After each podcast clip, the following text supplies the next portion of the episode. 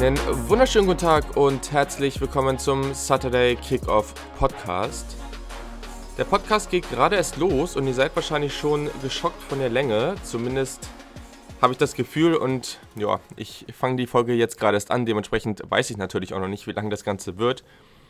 Aber gleich zu Beginn. Es geht nicht die gesamte Zeit um die Wide Receiver in der NFL Draft. Vielleicht habt ihr es im Titel auch schon gesehen.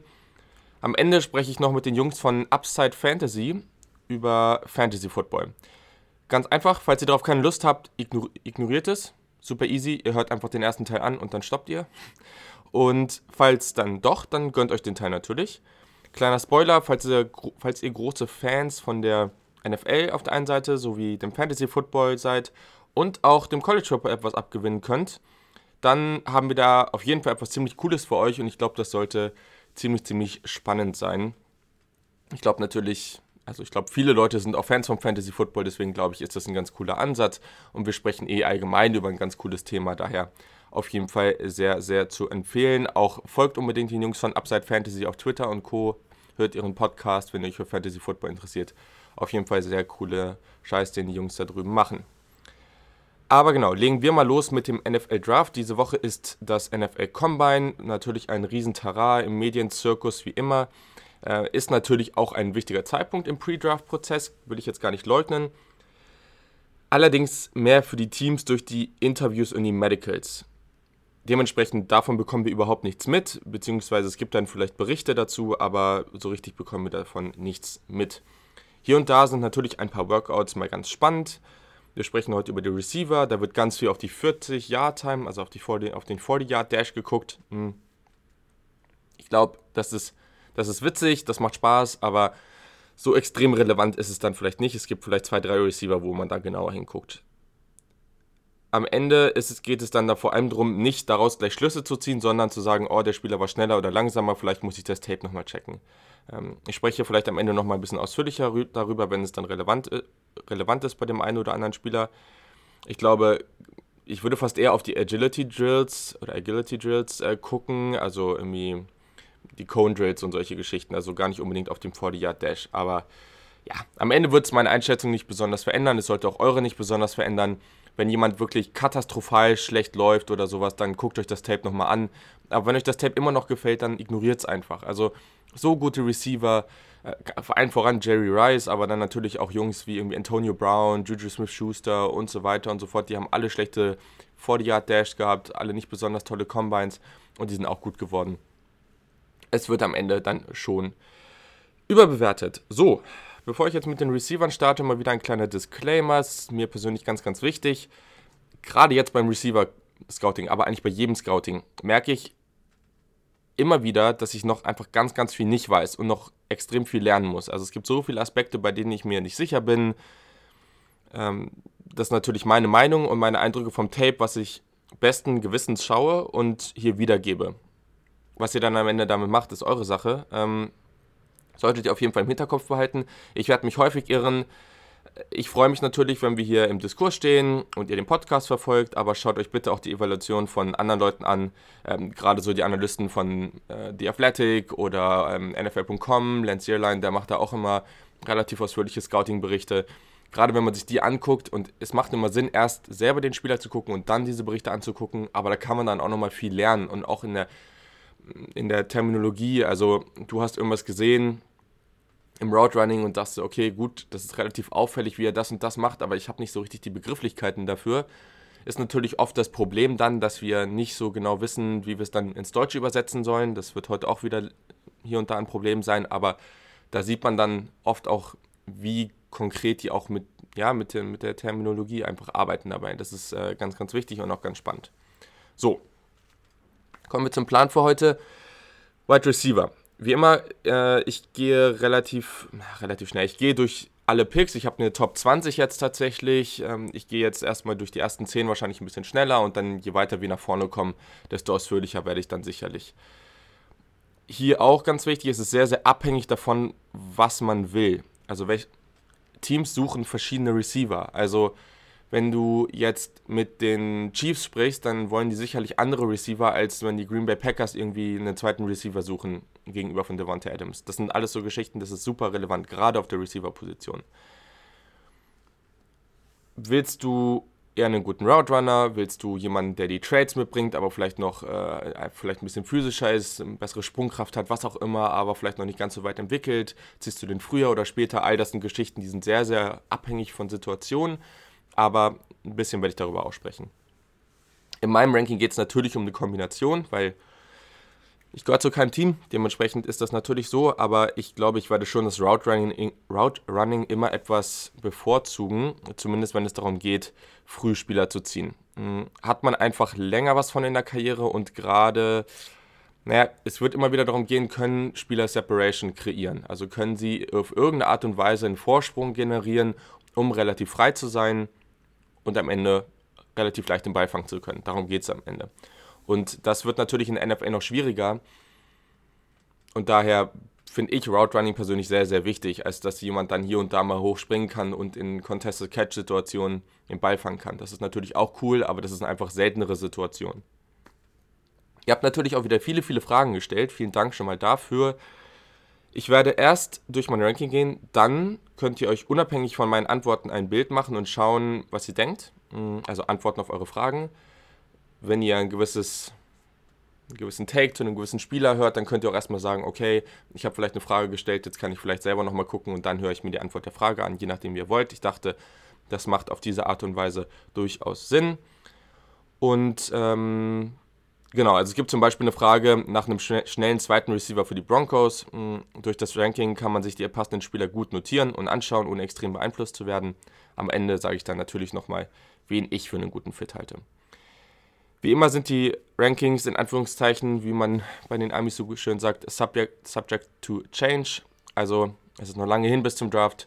Ich werde mir natürlich auch noch ein paar weitere Receiver angucken, aber so viel Zeit für 40 Receiver hatte ich jetzt auch nicht. Das hat diese Woche schon verdammt viel Zeit gekostet und ähm, es wird natürlich auch noch eine Menge passieren und daher kann, man, kann es gut sein, dass sich hier noch was verändert, aber gerade in den Situationen oder an den Stellen, in den Kategorien und im Ranking, wo es vielleicht auch knapper ist. Das werde ich dann auf jeden Fall auch nochmal sagen. Also, dann wollen wir natürlich mal starten und wir starten wie letztes Mal auch schon etwas weiter hinten und äh, ich fange mal mit meinem Nummer 20, Nummer 20 Receiver, krass, ja, also mal ein bisschen flotter machen hier. Das ist Gabriel Davis. Der hat bei UCF gespielt, also Central Florida. Er ist ein Junior. Er wird beim Draft 21,2 Jahre alt sein. Er ist 6'2 groß. Ich werde hier immer die amerikanischen Werte ansagen, weil das ist beim kommt vom Combine auch so. Ich habe jetzt hier auch schon teilweise die Combine-Werte rein und äh, ja, macht einfach mehr Sinn. Äh, 216 Pfund schwer und die Wingspan ist bei 77,5, also das ist eigentlich ganz gut. Zu ihm selber, also er hat auf jeden Fall eine starke Production hingelegt. Das ist natürlich auch immer ein gutes Zeichen. Letztes Jahr 72 Receptions, 100, äh, 100.241 Receiving Yards und 12 Touchdowns, auf jeden Fall sehr, sehr stark. Ist ein relativ großes Target, wie ihr eben schon gehört habt. Ähm, bei seinem Release macht er eigentlich einen ganz guten Job mit seinen Händen. Das ist sehr, sehr interessant. Also er ist einfach sehr physisch. Das zeigt sich auch wieder in Contested Catch-Situationen. Einfach ein gutes Ball-Tracking, gute Balance, die er da hat. Also da gibt es äh, hier und da wirklich Situationen, oder wirklich einen ganz tollen Job macht äh, und da irgendwie in der Luft steht und ähm, wirklich hervorragend den Ball fängt, äh, mit Kontakt auch noch, also wirklich sehr, sehr gut. Einfach sehr physisch, die Athletik beim Sprung ist da. Er ist relativ groß, aber die Geschwindigkeit ist da. Also für seine, für seine Größe kann er gerade vertikal gut damit separieren. Das Problem ist dann halt wieder, dass das auch das ist, was er dann, womit er gewinnen muss. Also erstens beim Release die andere, die schwache Seite praktisch ist seine Fußarbeit. Die ist, da ist er noch weit, weit von weg, gut zu sein. Dann im Route Running ist er relativ limitiert auf wenige Routen. Das hat sicherlich auch seine Gründe gehabt, dass er nur diese gelaufen ist. Ähm, einfach weil er da noch relativ schwache Fundamentals hat und er schafft es selten, seine Geschwindigkeit durch den Break der Route zu transferieren. Also es gibt ja oft diesen Punkt, sei es ein Slant, sei es eine Outroute, sei es ein Comeback Route, also einfach diese Routen, du läufst die Route und irgendwann ist der Punkt, wo du in eine Richtung irgendwie weggehst. Und da schafft er es relativ schlecht, seine Geschwindigkeit, die er vorher aufgebaut hat, da auch weiter mitzunehmen. Und das ist natürlich wichtig. Ein ganz wichtiger Punkt sind seine Drops. Er hat eine relativ schlechte Fangtechnik und als Receiver musste ihm gut darin sein, den Ball zu fangen. Daher ist das ein großes Minus. Und auch sein Catch-Radius, der müsste definitiv, definitiv besser sein bei der Größe. Ich habe ihn als äh, Mid-Level NFL Backup also sein Ceiling der Draft-Position habe ich jetzt mal bei Runde 5. Ich glaube aber schon, dass er nicht undrafted geht. Ich denke, ich denke, dafür ist er dann doch zu talentiert. Genau, kommen wir zu der 19. Das ist Brian Edwards. Den mochte ich vorher eigentlich ganz gerne, war dann am Ende aber leider etwas enttäuscht von seinem Tape. Mhm. Wide Receiver South Carolina, das war ein Senior, er ist 21,6 Jahre alt beim Draft, also eigentlich noch ziemlich, ziemlich jung, dafür, dass er ein Senior war. Genau, 6'2, drei Viertel groß, also von der Größe her mit seinen 212 Pfund und er sieht auch auf Tape ziemlich bullig aus, also das ist auf jeden Fall ich sag, es kommt drauf an, ne, was für ein Spielertyp du bist, aber ich glaube, hier ist es ein positiv, positiver Aspekt. Ähm, seine Wingspan 78, 5,8, das ist auch nicht ganz schlecht ähm, und seine Hände 9,5 Inches. Genau, also Stärken sind auf jeden Fall seine Größe und seine Bulligkeit. Also einfach für seinen Spielstil ist das sehr, sehr wichtig. Er ist relativ shifty, also hat einen relativ guten so Juice, wie man sagt, so kann sich gut bewegen für seine Größe aber in Beton, also die Betonung liegt auch dafür, ne? also für seine Größe. Das ist ganz, ganz wichtig dabei. Äh, natürlich ist er gut, oder ist natürlich wichtig dabei, dass er gut äh, Catch in Traffic ist. Also bei Madden hätte er ein gutes Rating. Also ist relativ bulliger Spieler mit breiten Frame und kann dann natürlich auch gut abschirmen und relativ gut zu seinem Mann stehen, auch in Situationen, wo es mit Kontakt ist, wo du eben in, in kleinen Fenstern den Ball bekommst. Das kriegt er eben ganz gut hin.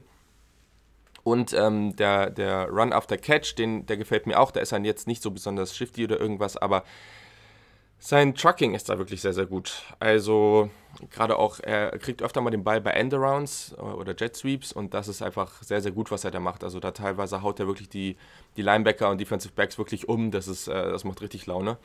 Sehr, sehr stark, was er da, was er da bringt. Zu seinen Schwächen. Seine Separation, absolutes Problem. Also selbst wenn er den Release einmal gewinnt, ist, ich weiß gar nicht, in welchem Spiel das am Ende war. Ich glaube, das war gegen Missouri, aber obwohl, nee, es war gegen Alabama, genau, gegen Alabama war es. Da, da der Receiver, nee, der Defensive Back steht irgendwie am Anfang beim Snap nicht richtig oder ist noch ein bisschen, steht ihm nicht gegenüber, sondern noch ein bisschen weiter zur Innenseite, weil er noch nicht ready war. Und das Play geht schon los, also hat Brian Edwards an der Stelle praktisch einen Vorsprung und der Cornerback holt aber eigentlich relativ schnell wieder auf. Und daran sieht man eben, dass das ein großes Problem ist sein äh, Change of Direction, also COD, wie ich es mir eben ausschreibe, einfach die möglich, also wie agil ist er, wie, es geht gar nicht um Long Speed, gar nicht um diese Geschwindigkeit, sondern irgendwie in kurzen Räumen schnell irgendwie die Richtung zu ändern. Das ist gerade im Route Running nicht besonders gut. Also dazu ist er einfach zu bullig und, und also es gibt natürlich hier und da wieder so Freaks, die das gut können, aber dazu gehört er nicht. Und ich würde sagen, er ist einfach allgemein relativ limitiert darauf, ein, physisch, physischer Wide Receiver zu sein, der eben bei diesem Catch in Traffic gewinnen muss, weil er nicht genug Separ Separation gewinnt. Separation, ich finde das deutsche Wort dazu irgendwie doof, deswegen. Also da, ja, glaube ich einfach, dass er maximal so ein dritter, vierter Receiver auch für, für Situationen in der Red Zone ganz gut geeignet ist, aber viel mehr traue ich ihm da persönlich nicht zu. Sagen muss man aber natürlich, dass das Quarterback-Play, also es war mir gar nicht so aufgefallen, aber in den Spielen, die ich jetzt gesehen habe, war das teilweise katastrophal. Also auch gegen Missouri, das Spiel, das war wirklich grausam. Also da da war er auch oft frei und der Ball ist einfach wirklich komplett an ihm vorbeigesegelt. Dafür kann er natürlich nicht viel. Ab, abschließend ist für mich ein NFL Backup High-End, also in der oberen Kategorie innerhalb vom NFL Backup. Ceiling Draft Position habe ich ihn bei Runde 4, Floor habe ich ihn bei Runde 6. Also auch hier auch hätte ich jetzt kein Problem damit, ähm, bei diesem großen, dieser großen weite Range, wie auch immer, habe ich auch kein Problem, wenn er relativ spät im Draft geht. Das hängt jetzt natürlich auch sicherlich irgendwo ein bisschen von seinen, von seinen Drills beim Combine ab, auch wenn das nicht so sein sollte. So. Auf 18, jemand, der ja, mich als Ohio State-Fan auch ein bisschen genervt hat teilweise, aber der tatsächlich ein ganz guter Spieler war am College bei Wisconsin und das ist Quintus Cephas. Der Ratchet Jr. ist 22,2 Jahre alt beim Draft.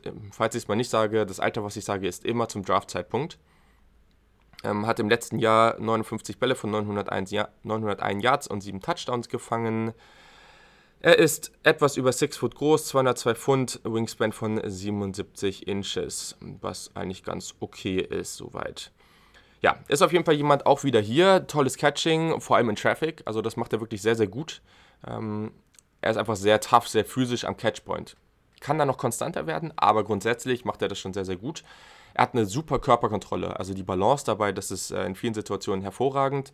Schaut euch unbedingt das Spiel gegen Oregon dabei mal an. Da gibt es einen Catch, wo er so an der linken Seitenlinie auch so halb ins Ausgedrückt wird und dann irgendwie noch rumkommt und kurz vor der Endzone den Ball fängt.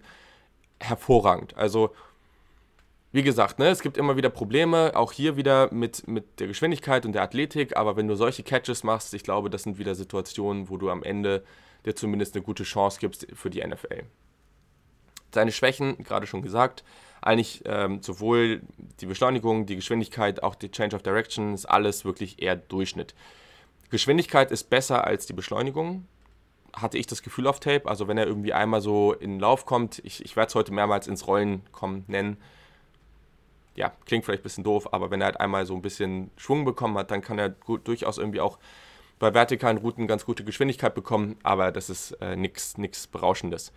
Äh, außerdem relativ inkonstant im Run-Blocking. Ähm, Einsatz ist aber durchaus da. Ich habe ihn jetzt als eine Art Backup mit Potenzial. Also ich glaube schon, dass er im richtigen System da auch ein ganz guter Spieler werden kann.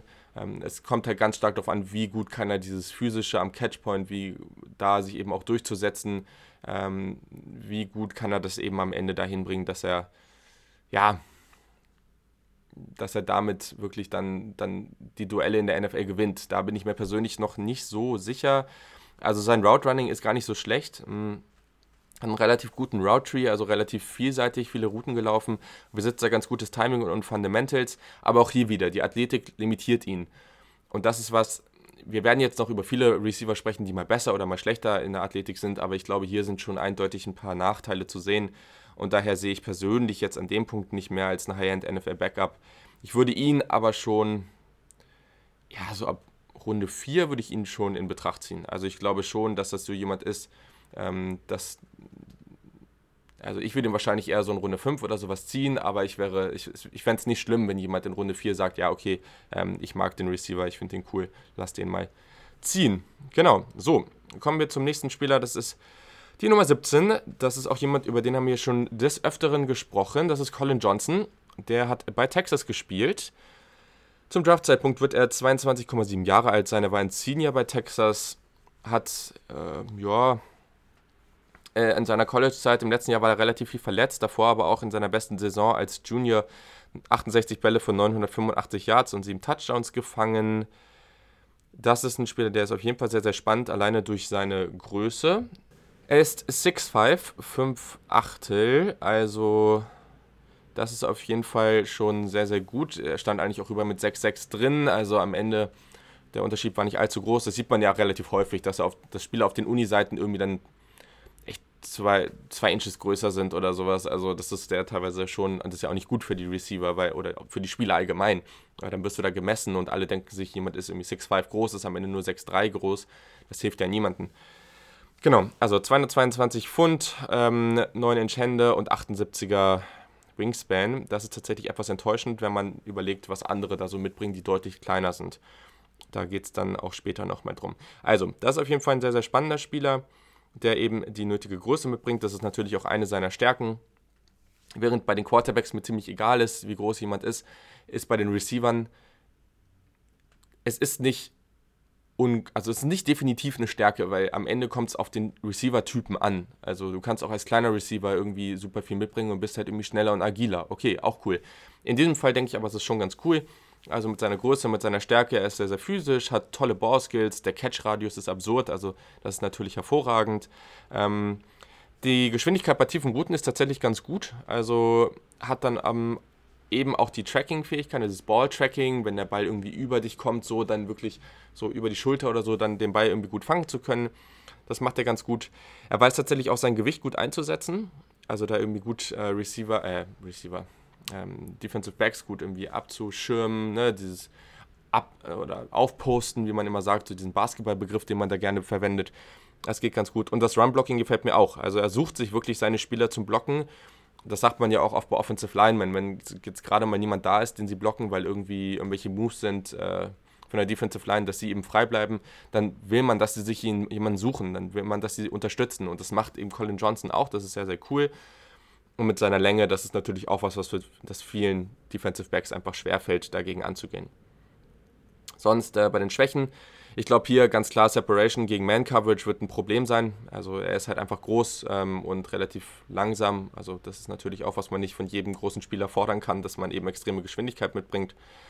Er muss sich auf jeden Fall gegen Press Release verbessern. Klar, wenn der Spieler viel, viel kleiner und schwächer ist, dann ist das nicht das perfekte Matchup. Aber wenn du hier jetzt einen relativ physischen Defensive Back hast, dann kann der Colin Johnson schon so einige Probleme bereiten. Und er muss dementsprechend eben lernen, sich weniger auf seine Physis zu verlassen. Also er muss an seinen Fundamentals arbeiten, das ist ganz, ganz wichtig, äh, an seinem Release, all diese Geschichten, das äh, würde ich gerne sehen. Als seine NFL-Rolle würde ich momentan sagen, so eine, so eine Rolle als Outside Receiver in der Nummer 3 Rolle, Nummer 4 Rolle, das könnte ich ganz gut sehen. Ich fände es aber tatsächlich sehr spannend, wenn er als Move Tight End eingesetzt werden würde. Mit der Größe, ich glaube, das wäre auf jeden Fall sehr, sehr spannend. Und da muss er vielleicht noch etwas Gewicht drauflegen, aber am Ende könnte ich mir diese Rolle oder diese, in Anführungszeichen, Wechsel, am Ende sind Move Ends ja auch irgendwie einfach größere Wide Receiver. Aber ich glaube, das wäre sehr, sehr spannend und könnte viel Potenzial mit sich bringen. Am Ende habe ich ihn einkategorisiert als Average Starter Mid-Level, also im Durchschnittsstarter. Ich würde sein Ceiling der Draft-Position so dritte Runde sehen und den Floor in Runde 4. Also ich denke, irgendwie dann später Tag 2, früher Tag 3 wäre auf jeden Fall angemessen. Bei dem guten Colin Johnson aus Texas. So, kommen wir zum nächsten und das ist äh, ebenfalls ein großer Receiver. Sehr, sehr spannend, wie ich finde. Und ja, habe ich natürlich auch ein bisschen intensiver verfolgt. Das ist Michael Pittman Jr. von USC ein Senior, der beim Draft 22,7 Jahre alt sein wird. Dieser ist äh, 6'4 groß, 223 Pfund, also etwas kleiner als Colin Johnson, aber ähnlich schwer. Ähm, hat, äh, 9, hat 79 ein Viertel Wingspan, das ist ganz gut, und 9 ein Viertel Hände. So, ja, es ist immer ganz, äh, ganz witzig, ne? Also teilweise haben wirklich total große Spieler kleine Hände und äh, echt kleine Spieler viel, viel größere. Also es ist irgendwie immer ganz lustig. Aber naja, also der Gute hat im letzten Jahr wirklich echt geliefert bei USC. In seiner Senior-Saison 101 äh, Receptions, 1275 Receiving Yards und 11 Touchdowns. Wirklich, wirklich stark. Da bei seinen Stärken muss man auf jeden Fall auf seine Contested Catches schauen. Also wirklich die Concentration. Also Concentration, ich finde das schwierig so zu übersetzen. Das ist so, gerade in Situationen, wo du irgendwie wo es auf den Punkt klappen muss. Also für mich ist Concentration zum Beispiel nicht, dass wenn sie irgendwie frei den Ball bekommen und sich zu früh umdrehen und den Ball fallen lassen, dass sie dann keine Concentration haben, sondern mehr dieses Ding, du kriegst den Ball hoch in der Luft, springst eben hin und dann vielleicht äh, bewegt sich der Ball auch nochmal oder sowas, ne? Und, und du greifst ihn dir halt und du kriegst es hin, dich so gut darauf zu fokussieren, eben wenn es dann in der Situation stimmen muss ich finde es ganz schwierig zu beschreiben. Leute, die Football schon länger verfolgen, werden den Begriff schon öfter gehört haben und dann ja, weiß man es vielleicht besser. Aber genau, also da ist auf jeden Fall gut drin. Sein Balltracking, das Adjustment zum Ball ist gut. Also gerade auch bei, er läuft relativ viele kurze Routen. Ähm, und wenn er da eben arbeitet, er auch teilweise zurück zum Ball. Das ist wirklich ganz schön zu sehen. Seine Größe ist natürlich cool also gerade, das ist für mich immer schon so eine Idealvorstellung, so 6'2 bis 6'4 und auch relativ athletisch. Das ist natürlich ganz geil, aber hier kann er vor allem mit der Athletik, äh, mit der Athletik, mit der, mit der Größe auf jeden Fall schon mal überzeugen. Relativ stark und physisch in seinem Spiel, das ist auf jeden Fall cool. Run-Blocking, auch eine absolute Stärke, also den fand ich richtig, richtig cool im Run-Blocking. Da gab es für Defensive Back echt wenig Chancen. Mm, und beim Release ist er zwar noch inkonstant, aber er versteht seine Rolle auf dem Feld und nutzt eben mehr die Physis als die Finesse und die Physis ist definitiv seine Stärke. Das fand ich ganz gut. Genau, also zu den Schwächen. Ja, auch hier ist natürlich wieder der Punkt seiner Athletik. Also das geht eigentlich sowohl Geschwindigkeit als auch eben die Agilität. Er bekommt so jetzt nicht die ideale Separation. Also das ist jetzt, ja, also hier und da schafft er es mal, aber das ist jetzt einfach nicht genug für mich. Ähm, er ist aber eben in seinem Route Tree auch relativ limitiert. Also er läuft eigentlich viele vertikale Routen oder eben so eine Hook Route, also wirklich so eine ganz kurze, keine Curl Route. Nicht so 10 Yards und dann stoppen, mehr so 5 Yards und umdrehen. Ist da also relativ, also ich glaube, für eine, eine NFL-Offense muss er da noch ein bisschen dran arbeiten. Ähm, ist natürlich auch die Frage, warum er nur dafür eingesetzt wurde. Ähm, ja, einfach relativ wenig flexibel. Hat aber durchaus Potenzial, weil er relativ solides Verständnis für das Leverage hat und bekommt eben beim Defensive Back auch schon mal die Hüfte umgedreht oder so. Also das sind ja so Geschichten, wenn du es dann schaffst, das Leverage gut zu verstehen und den Defensive Back irgendwie mal von dir weggedreht bekommst, wodurch er dann irgendwie definitiv an Momentum verliert. Das hilft natürlich schon mal, aber ich glaube, da ist noch viel, viel Raum für Verbesserung bei Michael Pittman. Er bringt ein relativ spezielles Skillset mit. Also ich also so als physischen Wide Receiver kann ich ihn in der NFL schon gut sehen, aber das, ähm, was, ich, ich, bin noch schon so, so, ein bisschen unsicher, dadurch, dass er in seinem Route Tree relativ limitiert war. Also ich glaube, er hat ein Potenzial als Nummer 2 in der Liga, aber er wird erstmal so Nummer 3 oder Nummer 4 Receiver sein. Ähm, Wäre tatsächlich auch ganz spannend zu sehen, wie er eben in so einer, in so einer Slot-Rolle ähm, spielt. Das müsste man sich mal genauer angucken. Aber ähm, am Ende denke ich, äh, ja, muss man das einfach mal abwarten. Ähm, das, ich erwarte nicht zu Großes von ihm, aber gleichzeitig allein durch seine Fähigkeit als Contested Catch-Spieler ähm, wird er da Mehrwert liefern können. Also ich habe ihn jetzt als Average NFL-Starter Mid-Level und würde ihn so ab Mitte Runde 3 bis Ende Runde 4 ziehen. Das wäre so meine Range für Michael Pittman von USC. So, gehen wir weiter. Und das ist jetzt äh, wirklich ein ganz, ganz anderer Typ Spieler, die Nummer 15 auf der Liste. Das ist KJ Hill von Ohio State. Hm. Das war ein Senior, der ähm, beim Draft 22,8 Jahre alt ist. Ähm, ist auf jeden Fall von der Production her ähm, ganz, ganz toll, weil er der Career Reception Leader bei der Ohio State ist. Also das ist schon mal was, das muss man erstmal bringen. Hat wirklich sehr, sehr viele Bälle gefangen in seiner Karriere. 201 ganz genau. Ähm, aber ja, gleichzeitig hat er in seiner besten Saison 885 Yards ähm, erzielt. Letztes Jahr war dann mit 10 Touchdowns sein, sein Karrierebestwert. Also schon nochmal eine ganz starke Saison gehabt und war da definitiv auch so der Leader in der Wide Receiver Gruppe, so als ältester Spieler. Also kommen wir zu seinen Stärken. Route Running aus dem Slot, also definitiv ein Slot Receiver, über den wir hier sprechen. Route Running aus dem Slot ist wirklich gut, also die Awareness ist toll, das Verständnis von Leverage ist auch toll. Das macht er wirklich sehr, sehr gut. Ähm, die Identifikation von diesen offenen Räumen in der Zone Coverage, das macht er wirklich gut. Also das war die gesamte Saison über immer wieder wichtig, dass er das bringen konnte, dass er da auch irgendwie gut hinarbeitet. Ähm, gerade wenn es auch dahin geht, dass äh, der dass der Quarterback Justin Fields, der ja auch mal viel gescrambled ist und sowas, oder zumindest aus der Pocket rausgelaufen ist, auch all das hat irgendwie gut funktioniert.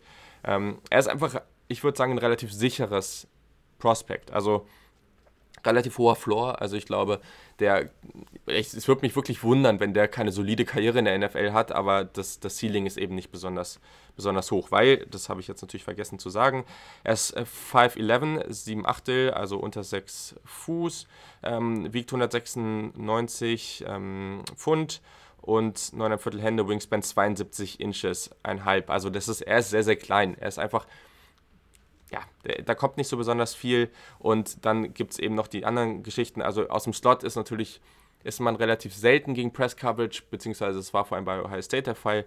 Deswegen ist das nicht so ein Riesenproblem gewesen, aber da muss er definitiv noch dran arbeiten. Er ist einfach nicht besonders physisch und die Athletik limitiert ihn einfach. Das muss man einfach sagen. Also es ist solide, gerade auch wenn es um Change of Direction geht, aber das ist niemand, der irgendwie so als Burner wirklich jemand davonlaufen wird. Das ist einfach nicht sein Spielstil. Er, er gewinnt durch, durch sein Route Running, durch wirklich schlaues Spiel, durch Awareness, durch hohen Football-IQ. Dadurch gewinnt KJ Hill. Genau, was man vielleicht noch sagen muss, er war, ähm, und das war letztes Jahr schon ein Ohio State Receiver, so mit der beste ähm, Receiver beim Senior Bowl. Letztes Jahr war es Tarek McLaurin und wenn wir auf die letzte NFL-Saison gucken, ja, war er ja da auch ganz okay. Also mal schauen, was das für ihn bedeutet. Aber er hat da wirklich auch tolle Catches geliefert, alles gefangen, was in seine Richtung ging. Also wirklich sehr, sehr gut. Und Genau, also für mich ist er ein durchschnittlicher NFL-Starter, ähm, aber High-Level. Also ich glaube, das wird jetzt niemand sein, der, der hier komplett die, die NFL abbrennen wird, so, aber ich glaube, es wird einfach ein wertvoller Spieler sein für sein Team. Und ähm, wird ihn ziehen ab Runde 3, aber Runde 4 wäre auch noch vollkommen okay für mich, für KJ Hill von der Ohio State University. So, dann kommen wir zur 14. Das ist ein sehr, sehr interessanter Spieler. Ich glaube, wir haben auch viele eine Meinung zu. Ich habe ihn schon wirklich von Runde 2 bis Runde 6 überall gesehen in den verschiedenen Mock-Drafts äh, oder, oder Einschätzungen, Big Boards, wie auch immer.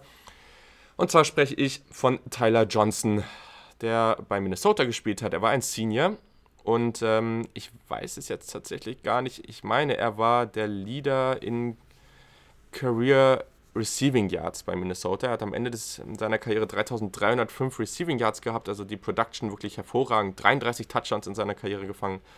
Letztes Jahr 86 Receptions, 1318 Yards und 13 Touchdowns, also wirklich sehr, sehr, sehr gut. Ähm, beim Draft 21,8 Jahre alt.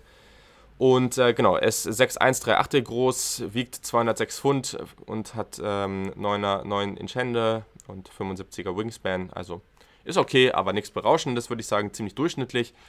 Genau, zu seinen Stärken auf jeden Fall die Production. Er hat gezeigt, dass er ein wertvoller Receiver in der Offense sein kann. Das ist schon mal durchaus wichtig. Vor allem, weil er eben vor seiner College-Karriere auch nicht wirklich äh, Wide Receiver gespielt hat. Also, das ist auf jeden Fall sehr, sehr gut. Sein Route Running ist toll. Also, er hat wirklich ein gutes Verständnis. Das ist ein Spieler, der wirklich schlau spielt. Der gewinnt durch seinen IQ. Und ich, ich glaube, das ist einfach was. Vielleicht ist das jemand, der wird nicht so super früh gedraftet, aber der kriegt einen guten Spot in seiner, also wenn er an einem guten Spot gedraftet wird von einem guten Team, dann, dann arbeitet er sich da langsam rein und kann wirklich eine lange erfolgreiche Karriere haben. Das könnte ich mir bei ihm gut vorstellen. Ähm, er versteht einfach Leverage sehr, sehr gut. Und das ist für mich das A und O beim Route Running. Also wenn du verstehst, wo du gerade den Vorteil hast und dahin dann gut arbeitest, das ist sehr, sehr gut. Und er ist einfach, für, es ist für mich so ein Allrounder. Also er hat einen soliden Speed, seine Juke-Moves, also seine Fakes und sowas, das ist auch solide. Also er war auch viel bei Endarounds und bei, bei Screens und sowas tätig. Das war okay, also es war gut, aber nicht überragend. Genauso beim Catching, es ist, das macht er gut. Er hat auch ein paar wirklich tolle Contested Catch-Situationen in der Endzone, wo er gute Bälle fängt. Aber ich würde es trotzdem nicht als also wirklich so als Elite-Skill bezeichnen. Das ist gleichzeitig auch seine Schwäche. Also ich denke einfach, dass es so jemand ist, der ähm, so als Slot-Receiver, vielleicht auch als Outside-Receiver. Ich glaube, da wird man viel wechseln. Er wird beide Rollen mal einnehmen. So als dritter Receiver, vielleicht immer noch als zweiter Receiver, wirklich eine gute Rolle haben kann. Ähm, aber es fehlt ihm einfach an Elite-Trades. Also er hat für mich keinen kein einen Trade, wo man sagt, boah, der ist ja wirklich hervorragend drin. Und ich glaube, damit kann man eine gute NFL-Karriere haben, aber ich glaube auch gleichzeitig, dass es ihm eben dadurch verwehrt, wirklich ganz oben angreifen zu können. Genau, deswegen habe ich auch ihn in der NFL-Starter, Average NFL-Starter High-End-Rolle. Ich würde ihn auch Runde 3 oder Runde bis Runde 4 nehmen, also ganz ähnlich wie KJ Hill. Habe ihn aber dann auch bewusst vor KJ Hill. Ich, ich, wie gesagt, das ist ja auch ein bisschen das Ding bei diesen, bei diesen Tiers, bei diesen Kategoriensystemen. Wenn KJ Hill jetzt vor Tyler Johnson geht, und ich glaube, diese Chance besteht definitiv, dann bin ich überhaupt niemand böse. Also da habe ich gar kein Problem mit, weil sie sind in der gleichen Kategorie für mich und dafür sind die auch irgendwo da. Ich persönlich würde Tyler Johnson einfach vor KJ Hill ziehen. So. Jetzt kommen wir schon langsam in eine sehr, sehr interessante, in sehr, sehr interessanten Bereich. Und zwar geht es jetzt um jemanden, der sehr highly recruited war, also wirklich ähm, ein hoher Recruit war, dann aber durch, die, durch auch die Situation, durch Verletzungen, durch Quarterback-Play nicht ganz das abrufen konnte, was man vielleicht erwartet hat. Und zwar spreche ich von Donovan Peoples Jones. Der hat bei Michigan gespielt, ist jetzt als Junior in die NFL Draft gegangen. Er ist tatsächlich beim Draft erst 21,3 Jahre alt, was schon mal für mich sehr, sehr positiv ist. Er ist 6'1 groß, wiegt 208 Pfund. So, das ist auf jeden Fall ein sehr, sehr interessanter Spieler, ähm, was mir gefallen hat. Also äh, seine, seine Production, weil ich immer am Anfang davon gesprochen habe, ist für mich eher ein Minus, aber ich glaube, das darf man nicht zu stark gewichten, einfach weil er ein Spieler ist, der da viele Probleme auch in der Offense hatte. Also wer Michigan über die letzten Jahre gesehen hat, hat gesehen, ja, das war nicht ideal. Also sie waren sehr run-heavy, sie sind, die Offense um die Quarterbacks war nicht wirklich erfolgreich. Also das war sicherlich auch nicht die beste Situation für ihn. Also, bei den Stärken, der Release ist auf jeden Fall sehr, sehr gut. Die, die Fußarbeit und auch wie er seine Hände nutzt, das ist wirklich sehr fortgeschritten, wirklich gute Fundamentals. Das macht er wirklich sehr, sehr gut und setzt sie gut ein. Ähm, bei wirklich schwierigen Catches, also an der Sideline oder auch in, in Contested-Situationen, da hat er eben wieder diese Concentration, also da hat er wirklich, der ist einfach sehr, sehr sicher bei und das hat mir, hat mir wirklich gefallen auf Tape. Mhm. Und auch beim Route Running, also hat er eben diese gute Sideline-Awareness, also wirklich, wo ist die Seitenlinie, wie kann ich die auch für mich nutzen, auch wenn eben Catches sind, wo der Ball wirklich nach außen geworfen wird, weg vom Defensive Back, nur wo da der Receiver ihn an der Seitenlinie fangen kann. Das macht er gut. Verständnis von Leverage ist da, auch hier ist die Fußarbeit wieder gut. Das hat mir auf jeden Fall gefallen. Ähm, bei den Schwächen ist mir jetzt vor allem aufgefallen seine Athletik. Ja, ich habe jetzt mehrfach auch gelesen, dass Leute das eigentlich ganz gut fanden. Ich fand es auf Tape ehrlich gesagt wenig berauschend. Ist für mich nicht besonders dynamisch, vor allem auf kleinen Raum. Also, und da finde ich gerade, dass er dann schon auch gewinnen muss. Also, die Rolle, die ich für ihn sehe, da finde ich das schon relativ wichtig. Und auch der Topspeed, das fehlt ihm auch irgendwo. Also, es limitiert ihn schon. Ich will nicht sagen, dass er nicht auch mal eine bei einer vertikalen Route gewinnen kann, aber das ist äh, für mich jetzt eher Schwäche als Stärke. Also, ähm, ja, ich glaube, so kann ich es ganz gut zusammenfassen. Also bei seinem Run, Run After Catch ist auch solide, aber eben nicht extrem physisch. Er ist da relativ häufig eingesetzt worden, aber ähm, ja, also war jetzt nicht so überragend an der Stelle. Mm. Und äh, jetzt gehe ich hier nochmal schnell durch. Also ich glaube, das, ähm, das passt an sich. Dann beim Run-Blocking musste er zwar in seiner eigenen Off äh, Offense relativ viel machen, weil es eben sehr run-heavy war, aber da kann er auch noch durchaus physischer werden. Also das war auch eher Durchschnitt, was ich da gesehen habe. Also, wie gesagt, der bringt viel, viel Gutes mit. Das könnte auch jemand sein, der einfach dadurch, dass er in dieser Offense gespielt hat, dass er vielleicht noch viel mehr auf dem Kasten hat und man hat es auf Tape einfach nicht gesehen und er bestraft mich damit nochmal. Das kann ich mir durchaus vorstellen, aber momentan habe hab ich auch ihn tatsächlich in dieser Average NFL Starter ähm, Tier High End. Ich würde ihn, aber fände ich es aber auch schon okay, wenn man Ende zweite Runde zieht. Und ähm, genau, sein Floor würde ich so Runde 4 sehen. Also auch hier wieder eine relativ weite Range, wobei ich mir das eigentlich nur schwer vorstellen kann bei ihm. Einfach von dem, was man so liest und hört. Genau. Kommen wir zum nächsten Spieler und damit machen wir tatsächlich den Sprung, und das hätte ich bei ihm nicht gedacht, in die Quality NFL Starter Low End Tier. So, wir sprechen über Jawan Jennings. Der hat bei Tennessee gespielt, war ein Senior, ist beim äh, Draft tatsächlich schon 22,9 Jahre alt, aber ich meine, ist auch noch vollkommen okay. Und der ist 6,83 groß, also eher ein größerer Spieler, 215 Pfund schwer, ähm, hat eine Wingspan von 76, ein Viertel und 9 Inch Hände. Also das ist jemand, auch wenn man ihn auf Tape sieht, man sieht gleich, der ist bulliger, der ist größer, das ist auf jeden Fall ähm, wichtig in seinem Spiel und das ist auch eine seiner Stärken. Er ist einfach jemand, der sehr, sehr physisch ist und das meine ich wirklich mit Run After Catch. Das ist jemand, der ist ganz, ganz schwierig zu tackeln. Das sieht ihr ab. Also schaut euch das South Carolina Spiel an und das geht sofort los. Auch gegen Florida hat er wirklich da tolle Plays. Also ähm, sind, ist mir zum Beispiel in den beiden Spielen sehr, sehr gut aufgefallen und ähm, ja, also wenn er den Ball dann fängt, äh, da hängen teilweise echt mehrere Leute an ihm ran. Das macht dich richtig Laune, dem dabei zuzugucken. Ein sehr, sehr guter Trade und vor allem auch etwas, was ich finde, ist ganz gut auf das NFL-Spiel zu transferieren, beziehungsweise einfach was. Es kann vieles nicht funktionieren, aber wenn jemand einen kurzen Ball fangen kann und danach eben noch 3, 4, 5 oder auch mal mehr Yards irgendwie gewinnen kann, dadurch, dass er relativ physisch ist, das ist für mich eine ganz, ganze Menge wert und das werdet ihr auch sehen, wenn wir weiter oben im Ranking ankommen. Sein Balltracking ist gut. Er hat gute Hände, auch wenn er mit Kontakt den Ball fängt. Ähm, sein Roadrunning und seine Athletik ist tatsächlich deutlich besser, als ich erwartet habe. Also ich sage nicht, dass er hervorragend ist, aber es ist besser, als ich erwartet habe. Gerade auch bei kurzen als auch den mittleren Routen kann er da, also hat man hier und da echt wieder gesehen, wie er gut separieren kann. Also das war wirklich schön zu sehen. Und auch sein Movement auf kleinen Raum, immer in Relation zur Größe gesehen. Natürlich ist er jetzt da nicht so gut wie irgendwie ein 5-11-Spieler oder sowas, der da wirklich hervorragend ist, aber der, das macht er für seine Größe wirklich gut. Äh, zu seinen Schwächen gehört auf jeden Fall die Production am College. Das war jetzt nicht so wirklich der Wahnsinn. Ich meine, dieses Jahr, okay, 969 Yards, 8 Touchdowns ist natürlich ganz gut, aber das Jahr davor ähm, in 11 Spielen nur 30 Bälle gefangen, 468 Yards. Äh, und ähm, ja, also das heißt Schwäche. Es ist auf jeden Fall niemand, wo du sagst, oh krass, okay, der hat jetzt da richtig was abgerissen. Ich glaube, so würde ich es eher beschreiben. Schwäche ist vielleicht ein bisschen übertrieben. Sein Run-Blocking kann auf jeden Fall verbessert werden. Er wurde da relativ häufig eingesetzt, hat aber selten seinen Spieler gefunden, wie ich fand. Ähm, er nimmt die Augen teilweise zu schnell vom Ball, also das führt dann auch immer wieder zu Drops. Das ist auf jeden Fall nicht besonders schön. Das ist auf jeden Fall, ja, wichtiger Skill, ne? Also wenn du immer, wenn du guckst und siehst, der Ball kommt und ich drehe mich zu schnell weg, da gab es eine Situation, wo er schon in der Endzone stand, er muss nur den Ball fangen, springt irgendwie komisch hoch, dreht sich schon halb um, fängt den Ball nicht. So. Und dabei macht es bei so vielen anderen Situationen, die so viel schwieriger sind, so viel besser. Also darauf muss er achten. Bei seiner Athletik, habe ich schon gesagt, das ist überhaupt nicht schlecht, aber es baut sich halt eher auf, als dass er dann wirklich von Beginn an explosiv ist. Ich weiß nicht, ob das eine Schwäche. Klar könnte es besser sein, aber ich glaube, das ist einfach etwas, was wichtig ist zu wissen, je nachdem, wie man ihn einsetzen möchte. Er hat definitiv Probleme auch hier gegen den Press Release. Für mich ist er eher ein Slot als ein Outside Receiver, weil er einfach da weniger flexibel ist. Ähm, und durch seine Größe recht steif in der Hüfte. Also das gerade bei Route Running, wenn du dann die Hüfte ein bisschen senken kannst, dann bist du eben flexibler, gerade wenn du an den Breakpunkt der, der Route kommst. Das kriegt er noch nicht besonders gut hin und kommt sicherlich auch durch seine Größe. In seiner NFL-Rolle würde ich ihn persönlich als großen Slot-Receiver sehen. Da ähm, gefällt er mir schon ganz gut. Ich glaube, ich bin hier schon deutlich positiver als, als viele andere, was ihn angeht. Aber ich meine, das ist vollkommen okay für mich. Genau, also ich habe ihn als äh, Quality NFL Starter Low End. Ich würde ihn ab so Mitte Ende Runde 2 ziehen und Floor wäre für mich Runde 3. Das ist Jawan Jennings von den Tennessee Volunteers. So, gehen wir weiter im Ranking.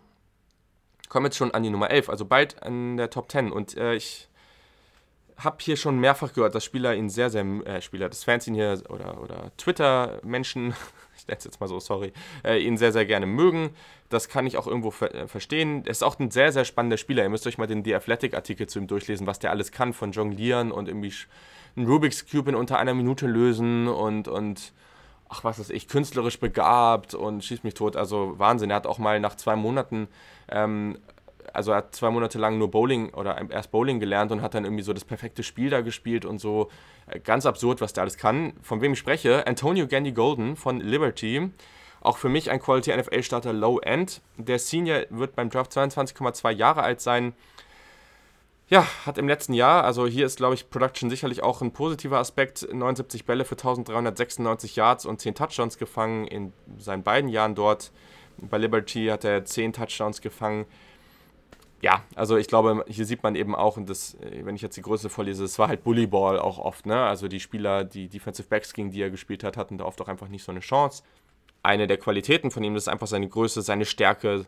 Das ist einfach wirklich ein bulliger Typ, sieht wirklich sehr, sehr athletisch aus und hat natürlich extreme Vorteile gehabt gegenüber vielen Spielern, in, in, ähm, in seiner Conference da bei Liberty. Also seine Stärken, dazu gehört auf jeden Fall, gehören auf jeden Fall auch die Ball Skills, also wirklich jemand, der sehr, sehr gute Concentration bei Jump Balls hat, der da wirklich hoch geht, so go up and get it, so ein Spieler ist das, ne? Also der kann wirklich hoch in 50-50 Jump Balls und wirklich das Ding gewinnen. Das ist wirklich was, das würde ich auch sehen in der NFL, auf jeden Fall damit auch ein Red Zone Threat, also wirklich jemand, der für viele Touchdowns gefährlich sein kann.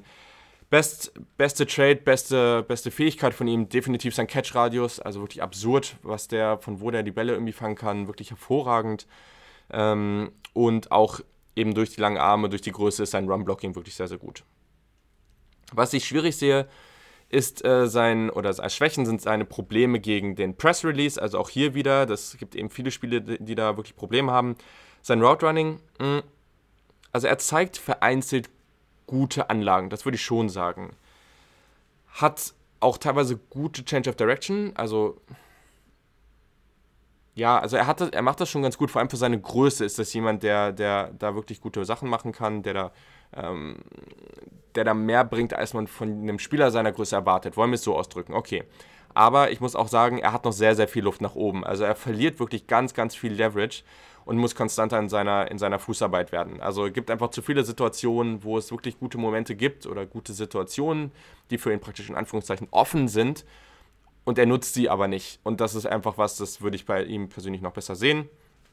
Sein Burst, äh, sein, sein Speed, seine, seine Beschleunigung, das ist solide, aber er lebt eben wirklich viel von diesen Nine- oder Go-Routes, dieses einfach vertikale Route und äh, für mich muss er da mehr mit, mit Geschwindigkeit separieren und das macht er nicht genug. Und dadurch werden viele, viele von diesen ähm, schwierigen Contested-Catch-Situationen aufkommen, keine Frage, wenn du dir sein Tape anguckst, dann macht er das andauernd. Andauernd hat er diese Situation, wo er, wo er die Contested-Catch-Situation gewinnt. Aber er hat eben auch bei Liberty gespielt. Es waren einfach keine Spieler, die dafür gemacht waren. Oder er ist ein Spieler, der hätte bei einem SEC-Team spielen sollen, wo er wirklich, wirklich gegen die Besten der Besten spielt. Ich glaube, das wird er auch wieder und wieder in der NFL zeigen, aber ich glaube, es wird nicht so einfach für ihn, was ja auch Sinn macht. Und dadurch ähm, ja, würde ich einfach gerne sehen, dass er mit Speed noch häufiger separieren kann.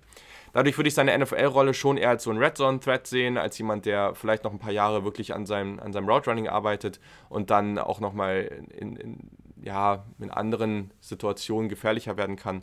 Momentan glaube ich aber einfach, dass er durch den Route-Tree und einfach durch, durch seine Limitation schon auch noch jemand ist, der, der noch einen langen Weg hat, den er gehen muss. Also, Antonio Gandy Golden von Liberty würde ich draften tatsächlich ab Mitte Runde 2. Ähm, Ende Runde 3 wäre so der Floor für mich und ich habe ihn nochmal in der Tier Quality NFL Starter Low End. Also, falls ihr da auch noch Fragen zu habt oder, oder allgemein Fragen zu habt, könnt ihr mir natürlich auch immer schreiben. Hier gehen die Meinungen, glaube ich, ein bisschen auseinander. Ist auf jeden Fall ein spektakulärer Spieler, der viel Spaß machen wird, aber Höher würde ich ihn gerade noch nicht ziehen. So, kommen wir zum nächsten Spieler. Auch zu dem habe ich schon eine Frage bekommen. Ähm, ich, denke, hier werden, wird viel von dieser Frage dann beantwortet sein. Der ist auch sehr, sehr beliebt, aber ich glaube, hier bin ich deutlich niedriger als viele anderen, weil ich habe nicht das gesehen, was viele andere in ihm sehen.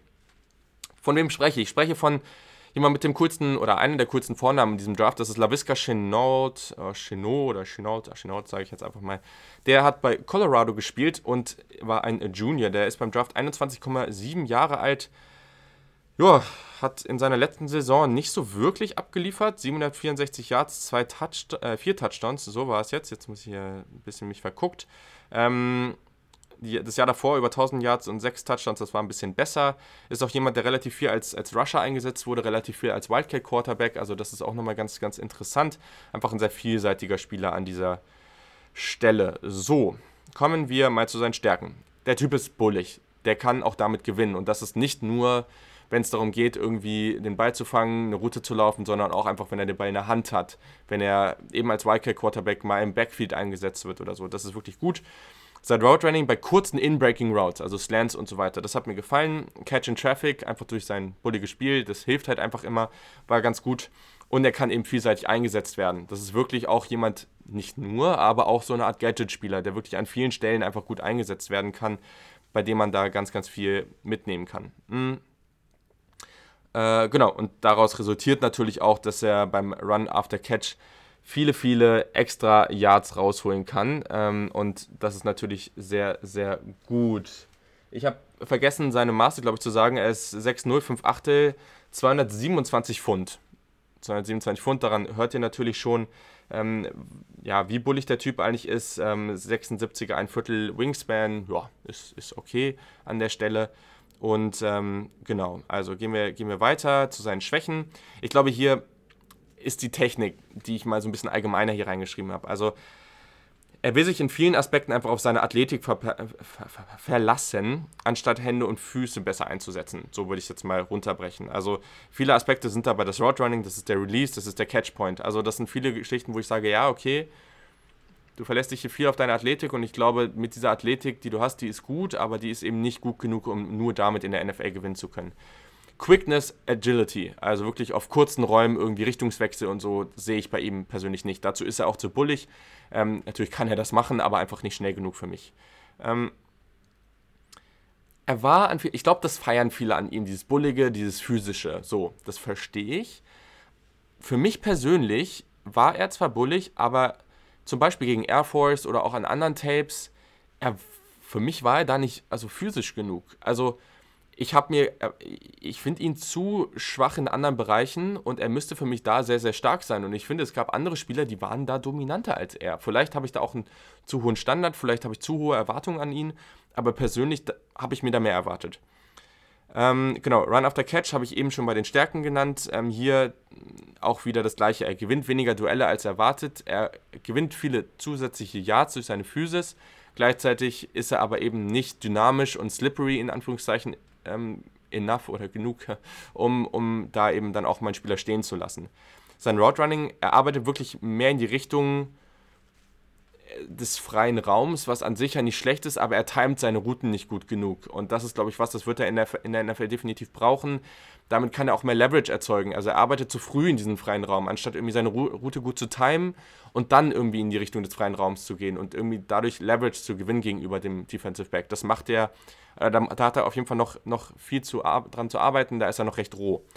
Und äh, genau, Run-Blocking, der hat alle Tools, um im Run-Blocking wirklich hervorragend zu sein, aber der, der Einsatz, der Effort war da für mich nicht gut genug. Also wenn es nochmal zusammenfassen, für mich kann der auf jeden Fall vielseitig eingesetzt werden, der muss sich aber als Receiver noch in einigen Aspekten wirklich weiterentwickeln, um konstant zum Beispiel eine zweite Option in der NFL-Offense zu sein. Also für mich momentan noch mehr so ein Gadget-Spieler, der irgendwie so dritte, vierte Option ist, aber mit viel, viel Upside so. Und deswegen habe ich ihn auch hier, wo ich ihn habe. Vielleicht ist es in der einen oder anderen Offense auch jemand, der eben dann gleich als Nummer 2 Receiver reingeschmissen wird, aber dann, ähm, wenn wir zum Beispiel von den Packers reden, mit denen ich mich ja dann viel beschäftige, das ist ja Devonta Adams als hervorragender Route Runner. Wenn du ihn auf der anderen Seite hast, vielleicht kriegst du es hin, dass du das irgendwie gut in die Offense incorporates, ist, jetzt fällt mir das deutsche Wort gerade nicht ein, also gut einbringst in diese Offense.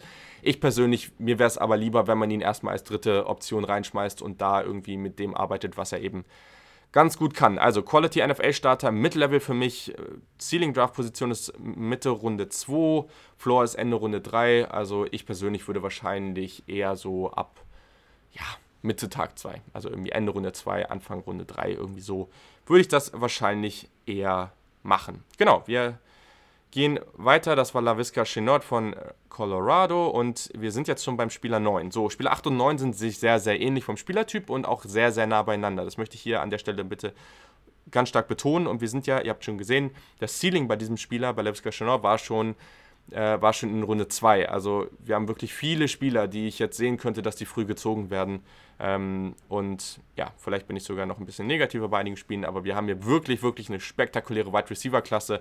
Und wir hatten jetzt schon einige Spieler, von denen ich wirklich sehen kann, dass die einfach eine gute NFL-Karriere haben. Und wenn Spieler 10 bis 15 oder 10 bis 18 irgendwie eine solide NFL-Karriere haben und du dann davor noch wirklich viele andere gute hast, auf keinen Fall werden alle davon Erfolg haben in der NFL, das will ich nicht sagen. Aber wenn jetzt von der Top 10 irgendwie fünf gut werden und von den anderen noch fünf weitere irgendwie eine solide NFL-Karriere haben, eine lange NFL-Karriere, dann sprichst du hier von einer der tiefsten Wide Receiver-Klassen überhaupt. Vielleicht nicht die mit dem besten, die so top-heavy, also die die besten Elite-Spieler hatte, aber wirklich in einer, in einer Klasse, die wirklich viel Talent in die NFL pumpen wird. Und deswegen spreche ich mir jetzt über den nächsten, jemand, der sehr, sehr viel Spaß macht, und das ist Jalen Rager von TCU. Der war Junior, der ist beim Draft 21,5 Jahre alt und ist, jetzt muss ich ja nochmal kurz gucken, ist tatsächlich äh, 5'10, äh, 5 Achtel groß, 206 Pfund und hat eine Wingspan von 74 3 Achtel. Ja, also ihr merkt schon, ein eher kleinerer Spieler an der Stelle und das ist aber auch vollkommen okay, weil das passt natürlich auch zu seinem Spielstil. Also, seine Stärken. Ähm, das ist auf jeden Fall ein sehr schneller, so ein Speedy-Spieler. Ähm, sein Juke-Move ist toll. Also hat er wirklich einen, einen echt guten Fake, äh, gute Täuschung, die er da anbringen kann. Geschwindigkeit und Antritt ist wirklich hervorragend. Ähm, er hat auch wirklich gute ähm, Fähigkeiten als Punt-Returner. Auch da kann er gefährlich werden. Also kann dem Team auf verschiedenste Arten und Weisen auch im Special-Team helfen.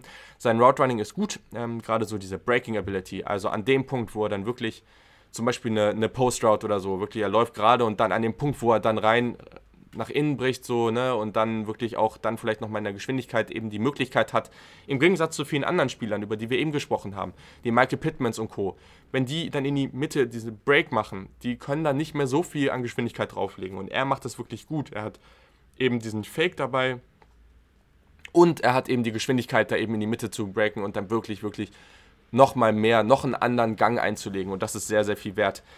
Einfach diese Variation an Geschwindigkeiten, die Fußarbeit dabei, das ist ganz, ganz viel wert. Er hat eine tolle Cutability, also auch bei gerade so Routes, die eben dieses Stopping on a Dime, so, also er, oder nicht erlauben, sondern, so, sondern benötigen, also so eine Curl Route oder so, wenn du wirklich das sellen willst, dass du, oder wenn du verkaufen willst, dass du tief das Feld runtergehst in der vertikalen Route und dann dich schnell umdrehen musst, das kann er wirklich gut. Ähm, aber natürlich seine Stärke ist das vertikale Receiving, weil er ist einfach sehr, sehr schnell. Und er versteht aber auch das Leverage gut. Und das sind alles Sachen, sehr, sehr wichtig für einen Spieler, der relativ klein und nicht besonders physisch ist. Also das, ähm, findet, da findet er den freien Raum und das ist beim Route Running wirklich gut. Seine Schwächen, ja, ist wieder Schwäche. Seine Production im Junior Year war jetzt nicht hervorragend. Ähm, das kann auf jeden Fall besser sein. 5 Touchdowns, 611 Yards.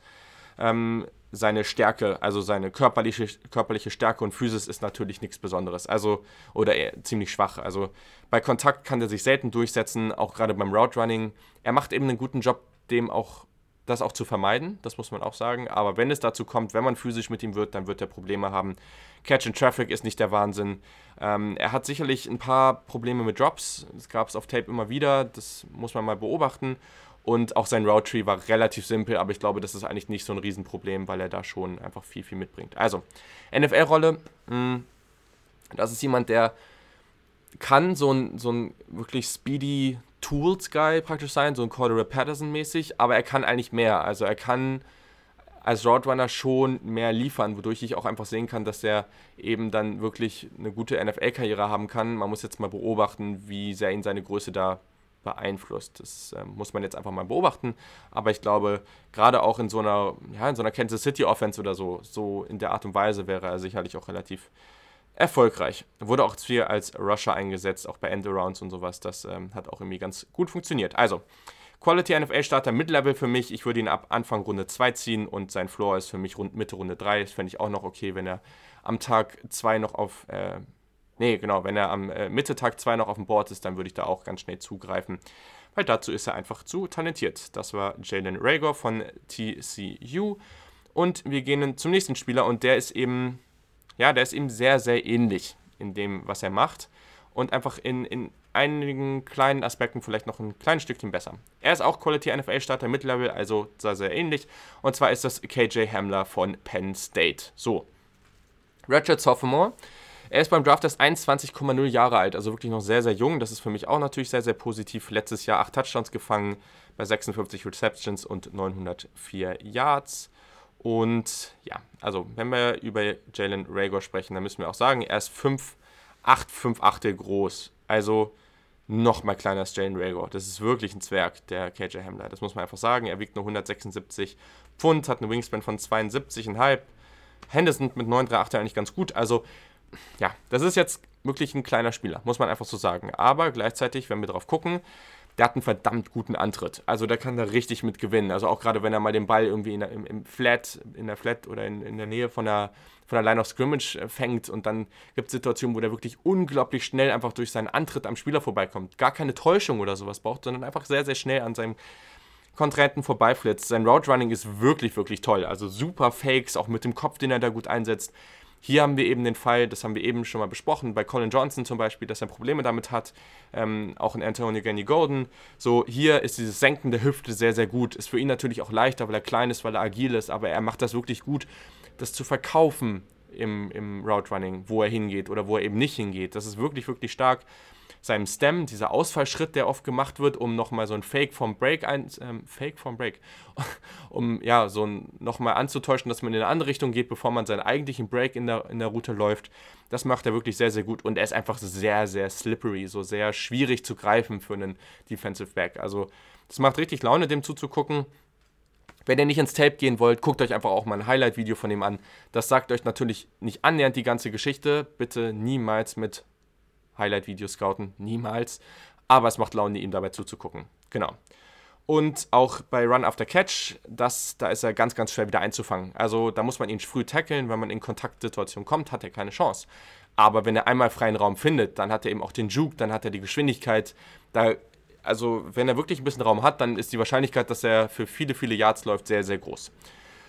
Genau, kommen wir zu seinen Schwächen. Ich glaube, eins ist relativ offensichtlich. Die Statur, die Größe, das ist natürlich nicht hervorragend hervorragend. Also es ist einfach ein sehr, sehr kleines Target. Also keine Ahnung, wenn du einen sehr akkuraten Quarterback hast, ähm, ich weiß nicht, ob das das richtige, richtige Ziel wäre für einen Josh Allen, keine Ahnung.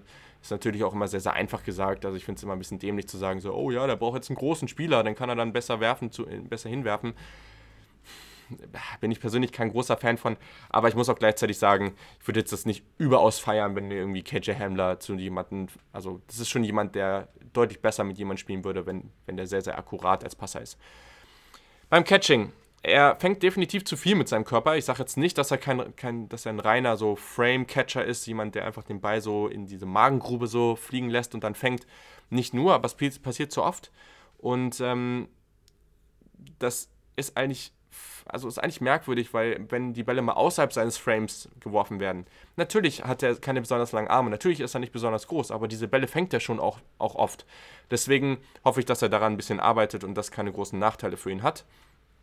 Und äh, ich, muss, ich muss sagen, persönlich, ich finde ihn in vielen Aspekten sehr, sehr gut, aber ich habe ein bisschen ein Problem, die Rolle für ihn in der NFL so mir vorzustellen. Also als Outside Deep Threat, so als jemand, der vertikal eine, eine Defense herausfordern kann, das sehe ich definitiv, aber er ist eben nicht besonders physisch und ich kann mir auch vorstellen, dass er da mit einem, ja, mit einem physischen Cornerback, der auch gut herausgefordert werden kann. Gleichzeitig äh, im Slot kann ich ihn sehen, aber dann eher als jemanden, auch hier wieder für so eine Kansas City Offense, weiß nicht, aber jemand, der schon auch eher tief geht aus der, aus der, ähm, aus dem Slot. Also diese typische KJ Hill-mäßige Rolle, ähm, Julian Edelman-mäßig, so jemand, der viel über die Mitte kommt, ähm, jemand, der da auch als Chain Mover, jemand, der viele hier für kurze First Downs und sowas läuft. Ich, ich weiß nicht, ob ich ihn in dieser Rolle persönlich sehe. Das kann er natürlich hier unterbringen. Ah, ja, aber ich weiß es noch nicht ganz. Also deswegen, ich glaube, es gibt noch viele Situationen, wo er daran arbeiten muss, dass er da nicht völlig herausgenommen wird oder dass ihn gewisse Schwächen da aufhalten können. Aber ich sehe auch ganz, ganz, ganz viel Potenzial und deswegen habe ich ihn an dieser Stelle. Ganz kurz als Note, weil ich eben gesagt habe, Jalen Rager und er sind sehr nah beieinander, definitiv. Ich habe die mal immer wieder ähnlich so vertauscht gesehen und so weiter, aber persönlich sehe ich das Route Running von KJ Hamler einfach nochmal so einen Ticken besser und deswegen habe ich ihn vor Jalen Rager. So, also nochmal, ne? Wir haben ja über KJ Hamler von Penn State gesprochen. Das ist ähm, für mich jemand, der in die Kategorie Quality NFL Starter Mid-Level gehört. Ich würde ihn ziehen ab Anfang Runde 2. Ich würde mich auch nicht beschweren, wenn der Ende Runde 1 geht. Fände ich auch vollkommen okay. Und als Floor würde ich dann Anfang Runde 3 nehmen. Aber eigentlich würde ich ihn schon deutlich eher, deutlich, deutlich eher in Runde 2 sehen. Ähm, aber wie gesagt, also Runde 1 fände ich, fänd ich auch gar nicht, gar nicht kritisch. So, dann geht es weiter ähm, an dieser Stelle. Und zwar sind wir jetzt ja schon relativ weit vorne angekommen. Wir sind jetzt bei der 7. Und zwar ist das Denzel Mims. Das ist jemand mit auf der einen Seite einem ziemlich coolen Namen, wie ich finde. Also das, ähm, ich finde eh, dass wir einige Spieler haben, die, die ganz, ganz coole Namen haben in dieser Draft. Nochmal so am Rande. Ich weiß nicht, ob es relevant ist, aber genau. So, der hat 6, oder der ist groß, 6'2, 7 Achtel. Ähm, 207 Pfund und 78,5 Wingspan. So, ich habe das hier, sorry, ich habe das hier immer auf meinem Computer, äh, der auch gleichzeitig hier zur Aufnahme steht. Ich muss mich da mal ein bisschen rüberbeugen. Ich bin jetzt mal so transparent und sage, dass es gerade äh, ein, bisschen, ein bisschen anstrengend ist. Ähm, aber genau, also. Er ist 22,7 Jahre alt beim Draft, also keiner der jüngsten, aber als Senior ist das auch vollkommen okay. Ähm, und Genau, vielleicht zu seinen Statistiken aus dem letzten Jahr. Baylor hatte ja sehr, sehr viel Erfolg und er hat 66 Bälle für 1020 Yards und 12 Touchdowns gefangen und war da die eine oder das eine Target in dieser Offense. Das muss man auf jeden Fall auch so sagen. Genau, so, also zu seinen Stärken. Contested Catches, auf jeden Fall sehr, sehr, sehr, sehr, sehr stark. Also er ist da unglaublich dominant. Ähm, seine Athletik, die Hände, das Timing, das Balltracking, das macht er wunderbar. Also das macht ganz, ganz viel Spaß. Ähm, da als Empfehlung das Texas-Spiel, da macht er das bei einigen Catches wirklich gut. Ähm, Catch in Traffic ist zwar noch inkonstant, aber es gibt teilweise dann aber auch wieder wirklich enorm absurde Plays, die er da macht. Also deswegen kann noch ein bisschen besser werden, aber er hat ganz, ganz viel Potenzial dabei. Mhm. Auch hier wieder bei der Separation ist inkonstant. Geht noch viel, viel besser. Aber er ist beim Catch einfach sehr physisch und mit einer tollen Concentration ausgestattet. Und ich habe eben immer wieder gesagt, okay, geht noch besser, die Separation ist noch nicht gut genug und da muss er eben als am physischen Catchpoint oder am Catchpoint physisch gewinnen und das ist ein Problem, aber Denzel Mims ist so, so gut dabei. Also ich sag jetzt nicht, dass er der Andrew Hopkins wird. Also da müssen wir nochmal auch eine Unterscheidung machen, weil der ja wirklich ja dann auch gezeigt hat, wie gut er darin ist.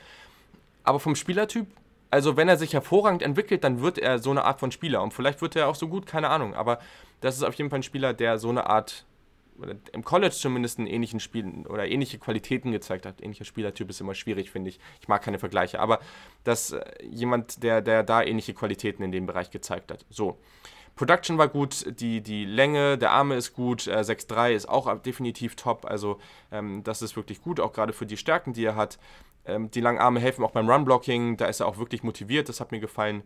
Bei den Schwächen, Ball Security. Hat zu oft beim Run After Catch den Ball verloren. Das war nicht, nicht, also war echt nicht gut.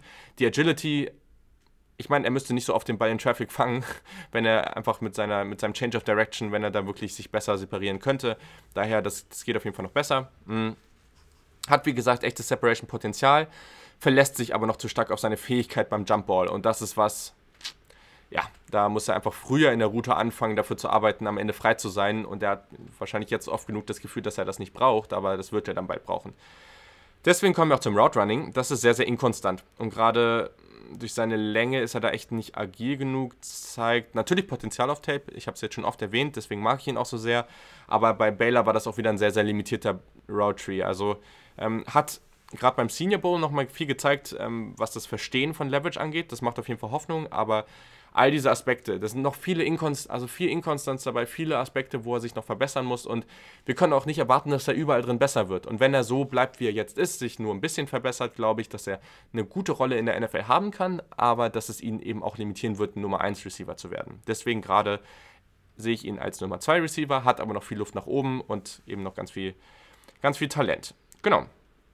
Also, auch hier Quality NFL Starter Mid-Level. Ich würde ihn in Runde 2 ziehen. Also, frühst, ja, wenn der Ende Runde 1 geht, habe ich da gar kein Problem mit. Das ist alles gut. Aber ich würde ihn halt nicht später als Runde 2 nehmen. Ähm, das vielleicht dabei. Genau. So. Kommen wir zum nächsten.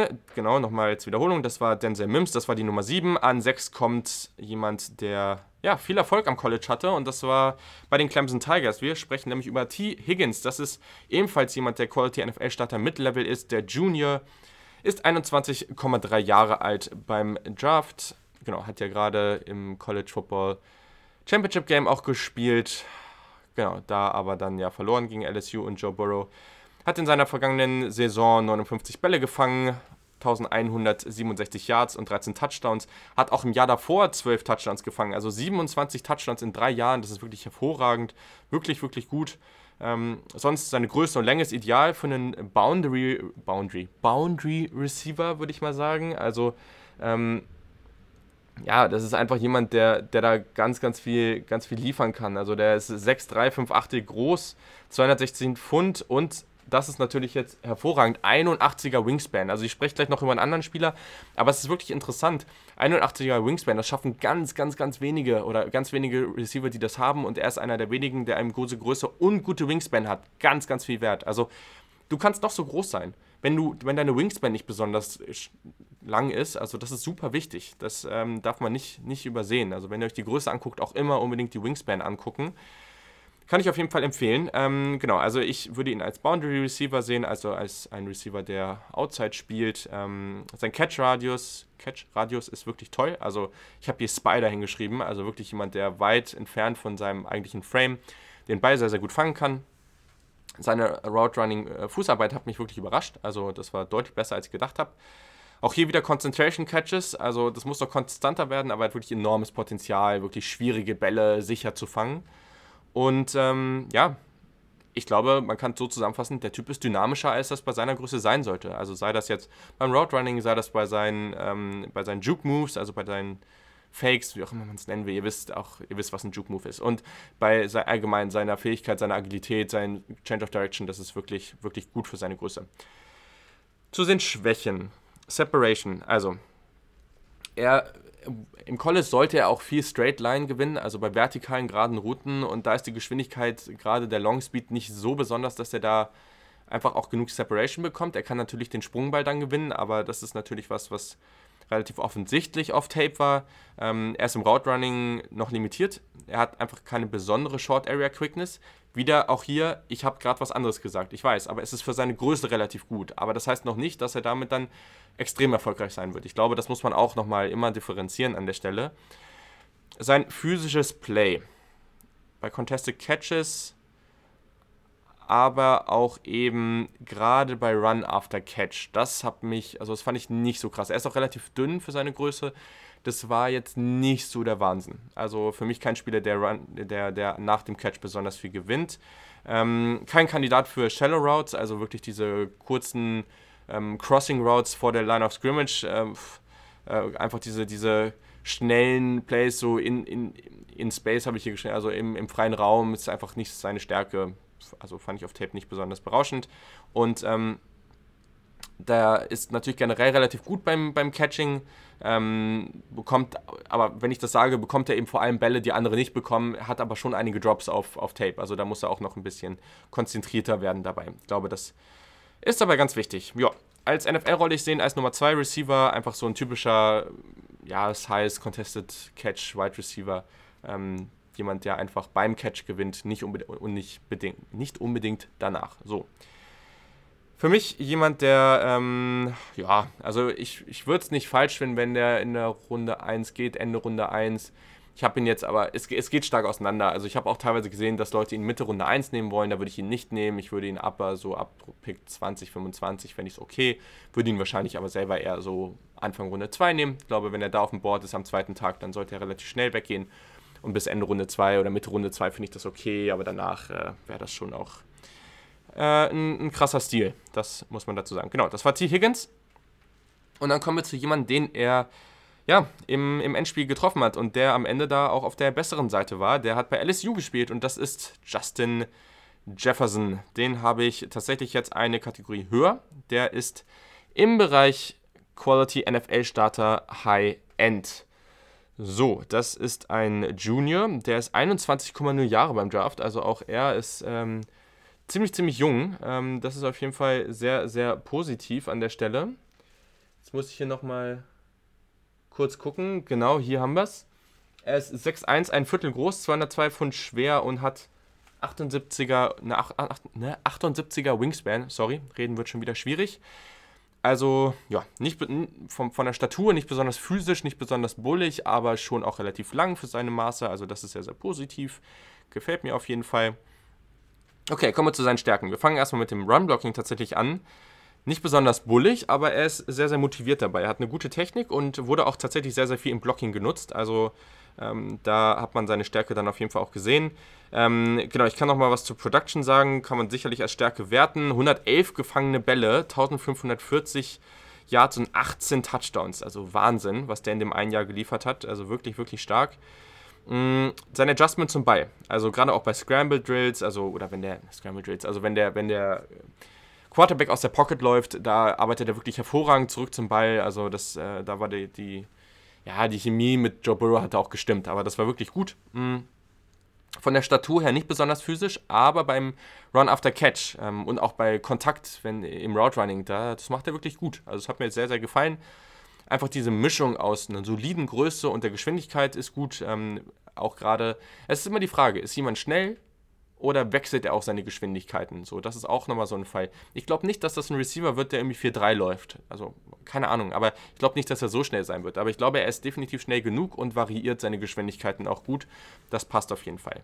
Beim Route Running hat, mir vor allem, hat er mir vor allem bei In-Breaking Routes sehr, sehr gut gefallen und auch gerade wie er das Leverage da bekommt. Also, das war wirklich gut.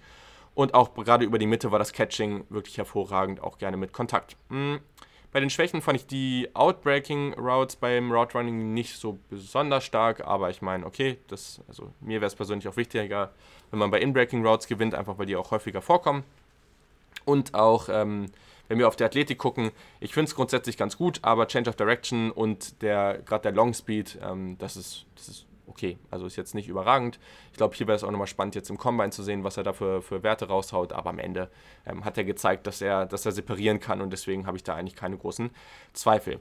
In der NFL-Rolle, für mich ist das ein variabler Nummer 2 Receiver. Also das ist jemand, wenn wir, wenn der Nummer 2 Receiver ist und du einen guten Nummer 1 Receiver hast, dann hast du wirklich ein hervorragendes Duo da stehen. Gerade sehe ich ihn aber jetzt nicht als alleinigen Nummer 1 Receiver. Also das ist so ein bisschen vielleicht so eine Situation, hm, nicht den Spieler vergleichen, ganz wichtig, aber Juju Smith-Schuster sollte ja jetzt die Nummer 1 Rolle in Pittsburgh übernehmen und war nicht so wirklich erfolgreich darin. Keine Ahnung, ob Justin Jefferson das vielleicht irgendwann hinkriegt, wir wissen es alle nicht, aber persönlich würde ich es so sehen, dass das vielleicht nicht ganz ausreicht. Also, dass du dann eine extreme Tiefe in, deinem, in deiner Wide Receiver Gruppe brauchst, um dann wirklich dominant zu sein. Ich würde ihn gerne mit einem guten Spieler paaren, praktisch in der Wide Receiver Gruppe und dann hast du hier wirklich ein gutes Duo. Mhm. Genau, also Quality NFL Starter High End ist der Just, Justin Jefferson von LSU. Ich würde ihn ziehen ab Ende Runde 1. Und Floor wäre auch so Runde 2. Also tiefer würde ich ihn auch an dieser Stelle nicht fallen lassen. So, kommen wir zum nächsten Spieler. Und jetzt sind wir ja langsam wirklich in der, in der Top-Gruppe. Oder nein, wir sind in der Top-Gruppe. Wir sind nämlich auf dem All-Pro-Level angekommen. Ich habe jetzt äh, zwei Spieler von, dem gleichen, von der gleichen Uni und damit wisst ihr wahrscheinlich schon, wer gemeint ist.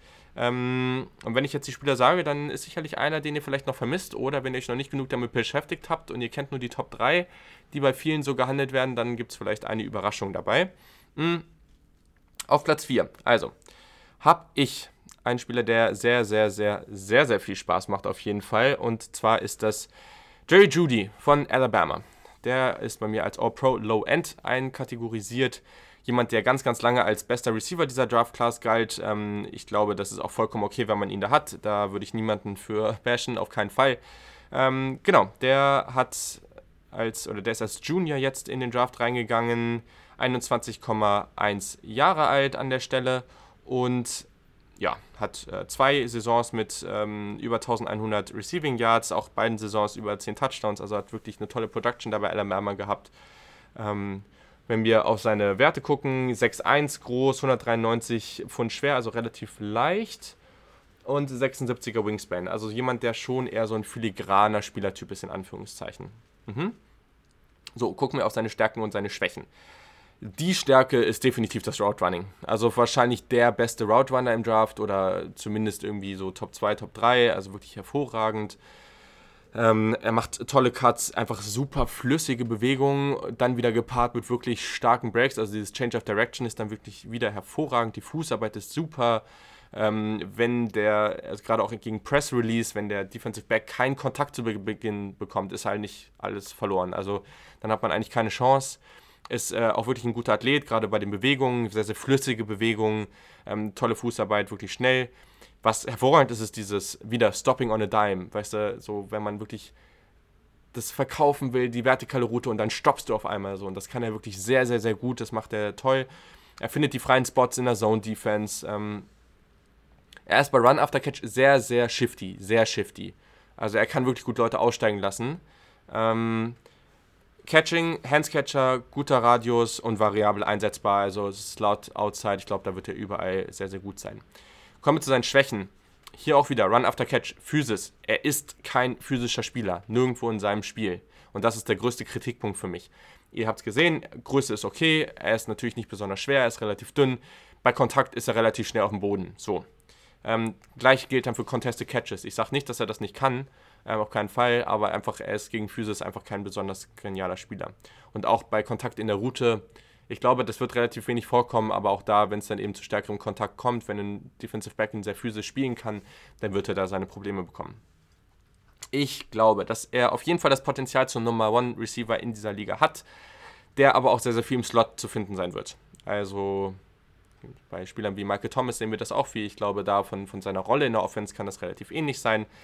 er war auch relativ viel in, in Motion oder in Bunch Formations, also wo drei Receiver relativ eng zusammen äh, waren, ähm, einfach um ihn aus diesen Press-Situationen rauszubringen, damit er einen freien Release hat. Wenn man das gut hinbekommt, glaube ich, wird er eine hervorragende, eine wirklich, wirklich tolle und produktive NFL-Karriere haben. Genau, also ich glaube, das äh, kann man auf jeden Fall so sagen. Ähm, ja, ich würde ihn ziehen, so ab Pick 10, irgendwie in die Richtung. Wie gesagt, ich würde ihn einfach nicht, es wäre für mich kein Spieler, den ich so Top 5 ziehe. Ich glaube, das will ich damit einfach sagen.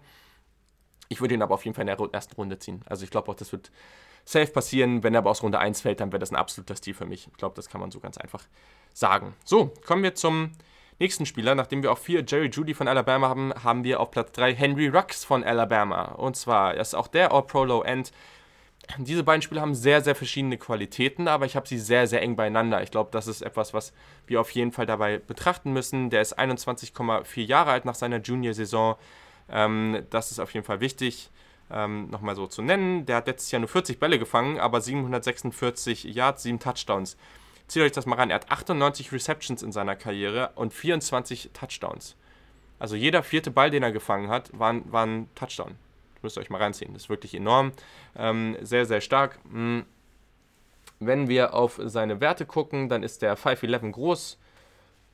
Er wiegt 188 Pfund, hat 10 ein Achtel Händen. Äh, das ist riesig. Das ist ganz, ganz selten. Und hier wieder, also es hat nicht so viel mit der eigentlichen Größe zu tun. 74er Wingspan, 74,5. Also ja, ich glaube, das mit den Händen ist auf jeden Fall immer ganz cool zu sehen. Aber am Ende ja, hat jetzt auch nicht so viel zu bedeuten. Also, Stärke. In Großbuchstaben Speed ich weiß nicht, ob der Hype zu groß ist, aber es würde mich nicht überraschen, wenn er den besten 40-Yard-Dash aller Zeiten auflegt. Es würde mich nicht überraschen. Keine Ahnung, ob es wirklich passieren wird. Angeblich hat er meine 4,25 gelaufen und er war mit seinem Start nicht zufrieden. Keine Ahnung, ist auch nicht so wichtig. Auf dem Feld ist das enorm, was er da geliefert hat. So viele Bälle, die er über die Mitte kurz bekommen hat und dann den langen Touchdown erzielt hat, wo das so aussieht, als ob alle anderen in Slow Motion laufen. Also Wahnsinn. Also und er, er, er läuft so flüssig. Es sieht so effortless aus, sage ich mal. Also es sieht einfach sehr, sehr entspannt aus, wie er läuft und er hat trotzdem einen enormen Speed. So. Er, sein Release ist nicht Elite-Niveau, aber er ist vielseitig. Also dieser Shoulder-Dip, so, also praktisch der Cornerback versucht Kontakt aufzubauen und du dippst dich so mit deiner Schulter so runter, um da, dem Ganzen zu entgehen. Das macht er gut. Handnutzung, also Hand-Usage, ja, also wie er seine Hände benutzt dabei, ist gut. Einfach wenn er gegen Kontakt irgendwie die, die Hand irgendwie wegzuschlagen oder so, das macht er gut. Run after Catch, muss ich nicht viel zu sagen. Also er, ist, er hat Speed, aber nicht nur das. Und das ist ganz, ganz wichtig hier zu sehen. Also wenn du guckst auf den John Ross damals, auch der war mehr als nur reiner Speed Receiver, aber hier ist ganz, ganz wichtig, Henry Rux ist physisch. Und das ist auch beim Run after Catch wichtig. Das ist nicht nur ein Spieler, der allen wegläuft, sondern wenn Kontakt aufkommt, dann ist das eben der Unterschied zu einem Jerry Judy. Er kann auch mit seiner Physis dabei gewinnen. Er kann aus jeder Situation was machen. Auch in der Endzone tatsächlich immer ein Threat. Also sein Route Running war da auf kleinem Raum. In der Endzone teilweise echt, echt gut. Das hat mir wirklich gefallen. Allgemein das Route Running. Klar, das ist jetzt nicht so fundamental stark wie das von Jerry Judy, aber das können nicht viele. aber er ist mit seiner Geschwindigkeit eben dann oft noch vielleicht ein sogar größerer Threat, weil der ist es wirklich gut, was er macht. Und dann hat er eben diese Explosivität vielleicht noch mal mehr, was er bringen kann. Diese Ability oder diese Fähigkeit als Change of Direction, einfach diese Cuts, die er da macht in seinen Breaks, das in, ja, in, seinen, in, ja, in den Breaks der Route praktisch, das ist wirklich gut. Ähm, und das macht er tatsächlich auch bei Curl Routes oder äh, Comeback Routes wirklich gut. Also das sind ja keine Routen, wo du zwingend irgendwie dann weites Feld runterläufst oder wo du dann irgendwie für die, für die krass explosiven Plays sorgst. Aber das macht er teilweise wirklich hervorragend. Also das ist wirklich, wirklich gut. Ähm, ich bin mir nicht sicher, in welchem Spiel das war. Ich meine, gegen LSU hat er das gezeigt, dass, das, dass er das wirklich gut kann. Also das war wirklich schön. Und das muss ich sagen, er hat wirklich kaum Schwächen. Also ähm, ich würde sagen, was ich mir jetzt hier aufgeschrieben habe, ist einfach, dass er vielleicht nicht besonders groß ist und dass, dass er, der Speed ist Elite und alle anderen Sachen sind gut, aber nicht Elite. So. Und äh, vielleicht, also und deswegen ist er jetzt auch nicht All-Pro High-End oder so ein Hall of Fame-Caliber-Player, weil ich mir da erwarte, dass jemand einfach viel, in vielen Bereichen irgendwie einfach hervorragend ist. Er ist in vielen Sachen ziemlich gut und der Speed macht alles dann vielleicht sogar noch einen Ticken besser, weil er da eben immer diesen, diesen enormen, ja, diese enorme Gefahr ausstrahlt. So. So kann man es sagen. In seiner NFL-Rolle sehe ich ihn relativ vielseitig. Der kann als Slot in die Tiefe gehen, hat aber eben auch die Fähigkeiten, als Outside-Receiver gut zu spielen. Ich sage jetzt mal so, ich, das ist wieder kein Vergleich, ganz, ganz wichtig. Aber Steve Smith damals, kleiner Receiver, der viel Outside gespielt hat, auch das kann den Henry Rux definitiv, definitiv bringen. So. Ähm, auch wenn ihr gegen Auburn gucken wollt, vielleicht war es auch das Spiel, nicht gegen LSU, sondern gegen Auburn, wo er diese Bälle gefangen hat. Aber gegen Auburn hat er auf jeden Fall ein hervorragendes Spiel. Das habe ich mir in den Notizen nochmal aufgeschrieben. Auch hier wieder. Ich würde ihn auch so ab Pick 10 ziehen. Ich habe kein Problem, wenn er früher gezogen wird. Für mich aber kein Top 5 Spieler. Und der darf für mich auf keinen Fall aus der ersten Runde rausfallen. Das wäre ähm, ein heftiger Stil. So, dann kommen wir in die Top 2 und hier sicherlich der Spieler, der mich am meisten überrascht hat und der hier sicherlich auch viele überraschen wird, den ich auch nie so hoch gesehen habe. Ich habe ihn immer in der ersten Runde oder Anfang zweiter Runde gesehen, aber nicht so hoch. Für mich das mit Abstand spaßigste Tape. Also klar, Henry Rux mit seinem Speed ist cool, aber Brandon Ayuk macht einfach extrem viel Spaß auf Tape. Ich finde den richtig, richtig nice. Ähm, für mich ist das in der nächsten Kategorie All-Pro Mid-Level, also wirklich ein ganz, ganz toller Spieler, wie ich finde.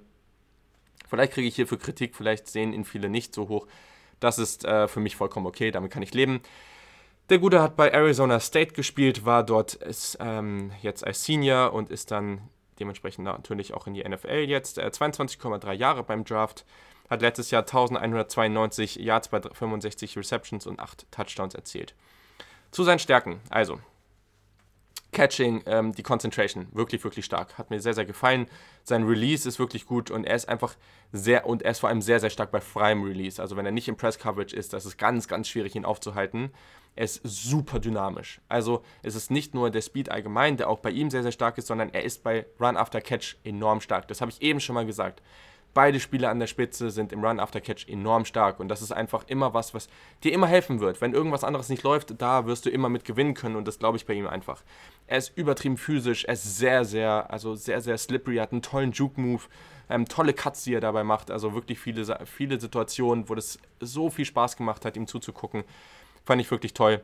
Ähm, auch hier wieder, ähm, der Speed ist gut, der Burst ist gut, ähm, das Route Running macht tolle Cuts und Fakes. Also auch die Fußarbeit ist wirklich gut. Das hat mich überrascht, das hätte ich jetzt nicht so erwartet. Ich dachte, das ist eher so ein Spieler, der eben sehr dynamisch ist, aber dann bei, der, bei, bei manchen Fundamentals nicht so stark ist. Aber auch da, wenn er mal über die Mitte kommt zu so einer Post-Route, wo er dann wirklich echt gute Fakes macht, diesen, diesen Stem, diesen Ausfallschritt wirklich gut einsetzt. Also es hat mir gefallen. Und ein ganz großer Punkt, und da habe ich jetzt eben, das habe ich schon mehrfach angedeutet, also stimmt, ich habe jetzt seine, seine Größe noch gar nicht, gar nicht gesagt. 5'11, drei Viertel groß, nicht besonders groß, aber ist okay, finde ich jetzt nicht, persönlich nicht so schlimm. 201 ähm, Pfund schwer und er hat eine 81er Wingspan. Das entspricht eigentlich einer Größe von 6'9. Also so viele. Ich glaube, ich, glaub, ich habe keinen einzigen Spieler gesehen, der irgendwie 6'5, 6'4 irgendwie groß ist und der so eine weite Wingspan hat. Das ist einfach sehr, sehr wichtig der ist vielleicht klein von der Körpergröße, aber der hat eben trotzdem für den Catch-Radius und all diese Geschichten, Contested Catches, ist das ganz, ganz viel wert. Also, das ist nochmal so ein Aspekt, der da definitiv mit reinspielt. Das größer ist Antonio Gandy Golden und der Typ ist einfach riesig. Genau. Also, Schwächen, ich habe jetzt hier aufgeschrieben, Größe in Bezug auf Contested Catches, aber auch hier wieder, ne, habe ich gerade gesagt, die Wingspan ist toll, deswegen glaube ich, ist das nicht so ein großes Problem. Und der Release gegen Press Coverage ist definitiv inkonstant, aber er gewinnt auch oft genug. Und ich glaube, gerade mit seiner Physis wird er da auch öfter mal, gerade mit seinem, der Nutzung der Hände, dann auch mal gewinnen können. Ähm, ich glaube, ich bin in vielen Aspekten deutlich positiver als andere, aber für mich hat äh, Brandon Ayuk so viel, was ihn für mich zum Nummer 1 Receiver in der NFL macht. Und ich glaube, das äh, wird, er, wird er auf kurz oder lang auch sein. So, das ist vielleicht auch so meine Wette in dieser, ähm, ja, mein, mein mein risikoreicher Move in dieser, in dieser Draft. Keine Ahnung, vielleicht am Ende wird er einfach ein dynamischer Spieler, der als Nummer 2 Receiver irgendwie gut gewinnt.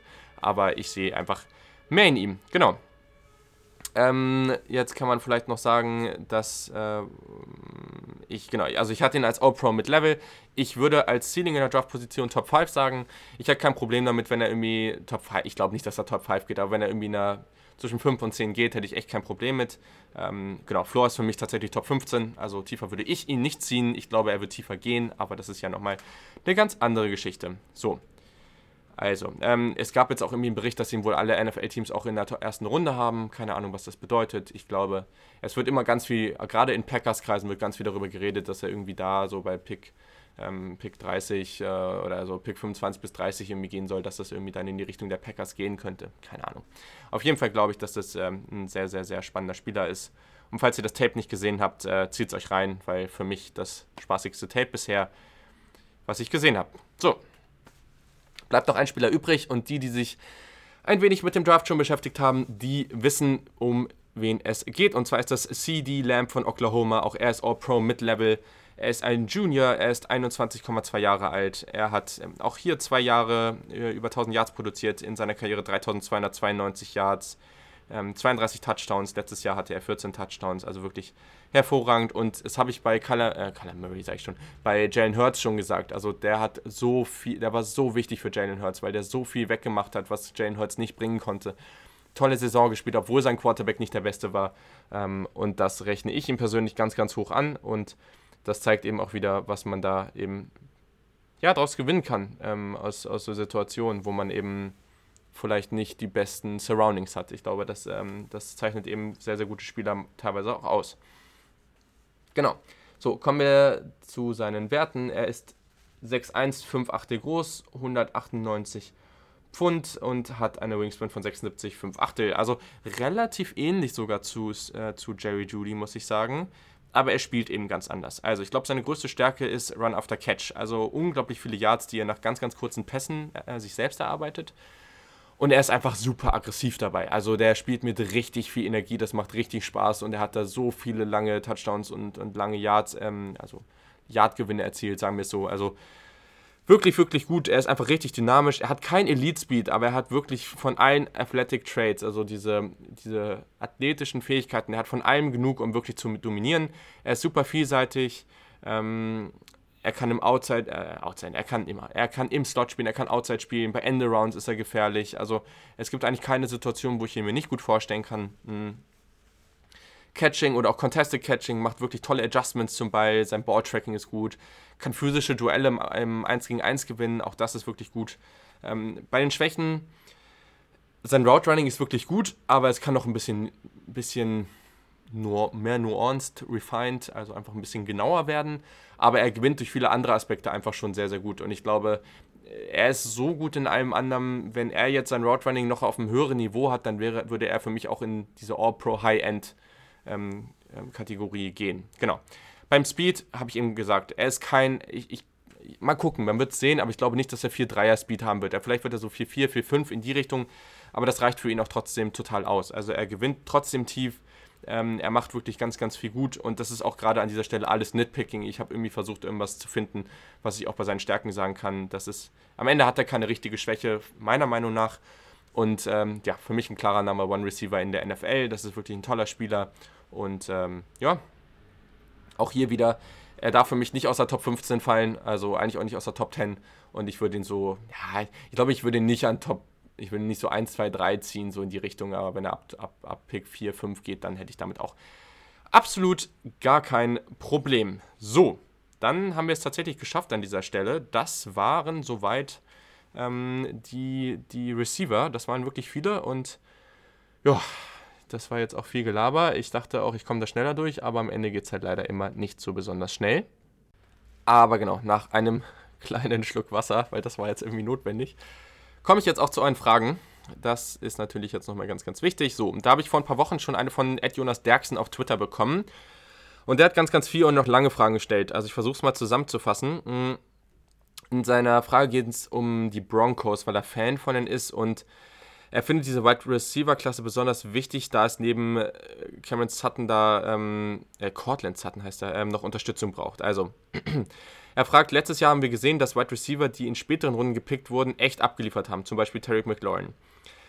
Welchem Wide Receiver traust du ähnliche Performance zu? Meine Kandidaten wären da zum Beispiel so jemand wie Tyler Johnson von Minnesota oder auch Denzel Mims von Baylor. Ja, ich finde persönlich, da hast du schon zwei sehr, sehr gute Beispiele gesagt. Ich traue auch den beiden wirklich deutlich mehr zu.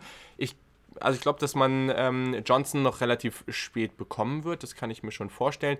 Denzel Mims, mal gucken. Ich glaube, in Runde 2 ist er weg, aber vielleicht auch nicht. Also vielleicht ist er auch noch ein bisschen später da. Dann wäre das ein Stil für mich. Also beides Akteure, die man da auf jeden Fall so nennen kann. Ähm, ja, also man muss jetzt natürlich auch gucken, du hast Sutton auf der einen Seite, ich weiß nicht, ob Denzel Mims dann so der beste Spieler für die andere Seite ist, weil du vielleicht ein bisschen mehr Speed möchtest. Ähm, und äh, ja, also vielleicht passt dann, ja, müsste man sogar überlegen, wie man spät kriegt. Also vielleicht wäre auch so ein KJ Hill dann nochmal ganz interessant an der Stelle.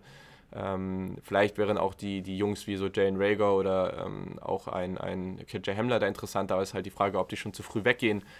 Genau, aber ich glaube, das ist schon mal ganz gut, was du da sagst. Ähm, an zwei, könntest du dir vorstellen, dass Spieler wie Jerry Judy oder auch CD Lamp im Pre-Draft-Prozess im Vergleich äh, zu zum Beispiel Rux, der einer der schnellsten Wide Receiver in dieser Klasse ist, als in Anführungszeichen zu langweilig abgestempelt werden, da sie den Combine nicht zerstören. Gerade auch wenn man schaut, dass die Chiefs mit Tyreek Hill den Super Bowl gewonnen haben und die Liga eine Copy League ist, sprich, was sich bewährt wird, kopiert. Nee, glaube ich ehrlich gesagt nicht. Also ich glaube erstens, dass die beiden auch ein gutes Combine haben werden. Und natürlich ist so super Speed auf so einer Position immer nice, aber CD Lamp und, und, ähm, und Jay Judy machen so viel Spaß auf Tape. Also ehrlich gesagt kann ich mir das nicht vorstellen. Und drittens kommen wir zu meinem absoluten Lieblingsspieler in dieser Wide Receiver Klasse, LaVisca Chenault. In den in Scouting Reports liest man oft, dass sein Route Running nicht gut ist, beziehungsweise er einen kleinen Route Tree gelaufen ist. Wie siehst du das? Ist sein Route, äh, Running, sorry, viel geredet, viel alleine geredet, das äh, ja, ist jetzt gerade schwierig. Echt ein Problem oder kann er sich da noch entwickeln? Ja, klar kann er sich da noch entwickeln, also das ähm, sehe ich auf jeden Fall. Also das kommt einfach über die Jahre, im Idealfall wird man da besser. Aber ich glaube schon, dass es ein Problem ist. Also ich kann das auch verstehen, wenn man so einen Typ Spieler mag, aber ich glaube, eben hast du meine Meinung schon ganz gut zum Spieler gehört. Ich persönlich sehe da schon noch einige Aspekte, die sein Spiel sehr, sehr limitieren und persönlich äh, glaube, dass er erstmal so ein, mehr so ein Gadget-Spieler sein wird, wo man, den man auf bestimmte Arten und Weisen einsetzen muss, um seine Stärken irgendwie, ja, dann so rauszubringen, die er eben momentan hat, die jetzt nicht zwingend das Route Running sind. So, dann kommt von Denko-Sig auf Instagram. Welchen Receivern traust du zu, in der NFL Outside zu spielen und damit erfolgreich zu sein? ja, das ist natürlich ähm, so eine Sache, weil das sind jetzt echt viele. Also, klar, ne? Also CD Lamb, Brandon Ayuk, Henry Rux, Jerry Judy, Justin Jefferson, T. Higgins, Denzel Mims, KJ Hamler, Jane Rager. Chenault lasse ich jetzt mal raus. Anthony Ganny Golden, Jervin Jennings, Peoples Jones, Tyler Johnson. Pittman, also eigentlich fast, fast, fast alle. Also ähm, die Spieler, die ich jetzt noch nicht so als typischen Outside-Receiver nennen würde, wäre jetzt so ein Chenault oder wäre jetzt auch so ein KJ Hill. Die würde ich da jetzt nicht nennen. Ich glaube, alle anderen ähm, würde ich persönlich als Spieler nehmen, die, also gibt ja nicht so viele Möglichkeiten. Also kannst als Slot, kannst als, als so ein Gadget-Spieler oder so als Outside-Receiver. Deswegen glaube ich, dass, ähm, dass die meisten da eigentlich als Outside-Receiver spielen können. Ähm, wie, sehr, wie sehr sie erfolgreich sein werden, kannst du dann, glaube ich, gut aus dem ziehen, was ich eben dann über sie erzählt habe. Dann ebenfalls auf Instagram hat gefragt, The Game 100294, wie viele Wide Receiver siehst du in der Runde 1 vom Board gehen? Viele Teams haben ja Wide Receiver als Need. Ja, das stimmt. Von Wide Receivers braucht man natürlich auch immer viele. Das ist natürlich nochmal so, eine, so die nächste Geschichte. Runde 1, also sicher für mich persönlich. Ähm, Brandon Ayuk ist, glaube ich, für viele nicht hundertprozentig sicher, aber viele für mich. Ähm, CD Lamb, Ayuk, Rux, Judy. Jefferson, glaube ich, auch. Und dann sind wir, glaube ich, an dem Punkt, wo wir durch sind mit den sicheren Spielern. Ja, und selbst bei Jefferson, keine Ahnung. Es kann auch sein, dass er am zweiten Tag noch zu haben ist. Also, sagen wir mal, die ersten vier wären für mich sicher. Ich glaube, die, die ganz, ganz hundertprozentig safe drin sind, sind äh, Lamp, Rux und Judy. Die werden auf jeden Fall in Runde 1 gehen. So. Das Ding ist aber, dass wir dann eine Gruppe von Ayuk, von Jefferson, von Higgins, von Denzel Mims, KJ Hamler, Raygor, Chenot, den viel höher haben als ich. Vielleicht auch noch die Golden haben und dann noch ein, zwei andere Receiver, die wir nicht auf dem Schirm haben, die alle potenziell Runde 1 gehen können. Also es würde mich nicht überraschen, wenn in dieser wundervollen Draft-Class äh, sieben Receiver, sechs, sieben, acht Receiver in der ersten Runde gehen. Es würde mich nicht überraschen. Vielleicht hast du auch so einen Run am Ende, so wo am Pick 26, 28 und 31 oder so ähm, einfach noch Spieler, ähm, noch Receiver vom Board gehen. Das könnte ich mir alles vorstellen. Also ich glaube alles, also fünf sehe ich mindestens, aber würde mich eigentlich überraschen, wenn es so wenig wären. Und dann wäre es eine hervorragende zweite Runde. Also dann wäre an Tag zwei ganz, ganz viel Talent noch auf dem Board und das wird so oder so der Fall sein. Das kommt noch mal dazu. Genau. Dann habe ich eine Frage bekommen, was sagst du zu Lawrence Cager? Den habe ich mir jetzt extra dafür nochmal angeguckt. Ähm, wirklich kurz, das ist jetzt kein langer Scouting-Bericht. Der hat ja bei Georgia gespielt, Ratchet Senior, 22,8 Jahre alt. Ähm, seine Production war jetzt nicht der Wahnsinn. Also letztes Jahr 476 äh, Receiving Yards bei 33 Receptions. Ähm, seine Stärke sicherlich auch mit seiner Größe eine Wingspan von 79, 3 Achtel, 6,4, 3 Viertel groß, 220 Pfund schwer, also wirklich ein Tier. Ähm, seine Stärken, dass er seine Hände wirklich gut und gerne physisch am Catchpunkt, aber auch beim Release nutzt. Also das macht er echt ganz gut. Ballskills sind gut und allgemein seine Sprungkraft und Catches in Contested ähm, Jump-Ball-Situationen sind einfach gut. Also das ist definitiv seine Stärke. Schwäche habe ich eben genannt. Production, ähm, Change of Direction ist sicherlich ein Problem. Also er wird eh, ich glaube, er wird relativ limitiert sein auf entweder vertikale Routen oder so Stick- und Hook-Routes, also wirklich so kurze Routen, wo man auch nicht so besonders viel, ähm, ja, also die nicht so wirklich viel erfordern von dem Spieler. Also das könnte ich mir persönlich vorstellen. Ähm, ja, ich glaube einfach, der ihm fehlt so an diesem Speed in, in, den, in den kurzen Bereichen des Feldes. Deswegen für mich tatsächlich jetzt so eine Art der ja, Developmental Deep Threat. Ähm, kann sicherlich jemand werden, wenn der richtig eingesetzt wird, der ganz spannend ist. Ähm, sollte man auch ziehen in der Draft. Also ist jetzt kein Undrafted Free Agent für mich, aber ich habe ihn jetzt in dieser Potenzialspieler-Kategorie eingeordnet, aber dann im High-End-Bereich. Also für mich kann man den ab Runde 6 ziehen, Runde 7 geht auch noch, aber ich würde ihn jetzt nicht als Undrafted Free Agent sehen, ganz so tief habe ich ihn dann doch nicht. Aber ja, erwarte ich jetzt nicht allzu viel von, von, von ihm als Spieler. Man muss aber auch sagen, dass er bei Georgia in einer unvorteilhaften Offense gespielt hat, weil das war jetzt für nicht besonders gut, um als Wide Receiver wirklich aufzufallen. So, dann hat äh, ein alter Bekannter, der Ed G. Suna, der Peter Schindler, gefragt, wie wichtig ist aus seiner Sicht Separation oder Separation im Vergleich zu anderen Maßstäben bei der Wide Receiver Evaluation? Ja, sehr, sehr wichtig, würde ich sagen. Ne? Also habe ich eben, glaube ich, auch schon viel, viel drüber geredet bei den, bei den Scouting-Berichten. Ein Spieler kann sehr, sehr gut sein in Contested-Catch-Situationen, wenn er physisch am Catchpoint ist, in, in Catch-in-Traffic. All diese Geschichten können sehr, sehr wichtig sein. Aber es ist einfach leichter für den Quarterback, es ist leichter für den Spieler, Bälle zu fangen, wenn er sich gut separieren kann. Und sei das durch Speed oder sei das durch Route Running. Ich glaube, Route Running ist konstanter, weil ist eben, also mit, im Idealfall arbeitet das zusammen, aber ich glaube, am allerwichtigsten dabei ist eben diese Agilität im, in klein, auf kleinem Raum und dann eben dann dazu das Route Running, beziehungsweise wenn du physisch bist und mit, mit Physis beim Release gewinnst, das kann dann auch nochmal gut sein, wenn das dann gepaart ist mit einer guten Geschwindigkeit, dass du dich danach separieren kannst. Habe ich ja eben auch besprochen. Boah, jetzt muss ich kurz überlegen, bei wem es war. Ich weiß es gerade gar nicht mehr. Ähm, ja, ich weiß es gerade nicht mehr, bei wem es war. Ähm, auf jeden Fall habe ich ja eben schon mal kurz drüber gesprochen, wie, wie doof das dann ist, wenn du halt am, ja, am Anfang einen kleinen Vorsprung hast oder, oder irgendwie dein Release gut gewinnst und dann am Ende eben das dann der, der Cornerback schnell wieder aufholt. Das ist natürlich ärgerlich und ich habe über Brian Edwards gesprochen, fällt mir gerade auf.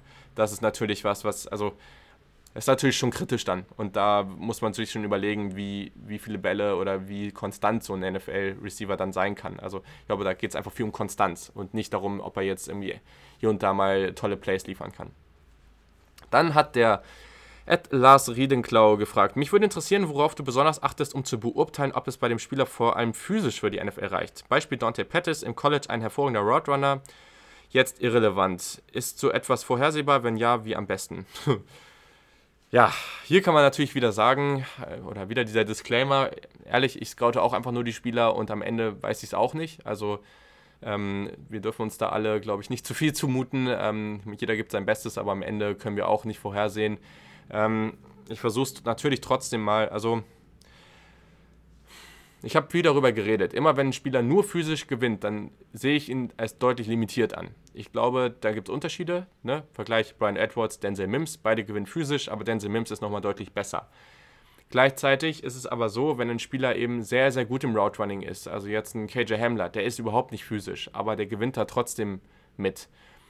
Man muss einfach, und deswegen habe das habe ich eben auch ganz ausführlich gesagt bei, seiner, bei seinem, bei seinem Scouting-Bericht, genau, dass man muss es auf dem Zettel haben. Wenn man ihm zieht, muss man sagen, es hat, also das ist so ein High-Risk, High-Reward-Spieler. Das ist jemand, der kann hervorragend sein, der kann konstant für dich ein guter Route Runner, ein Deep Threat sein, jemand, der tolle Plays macht.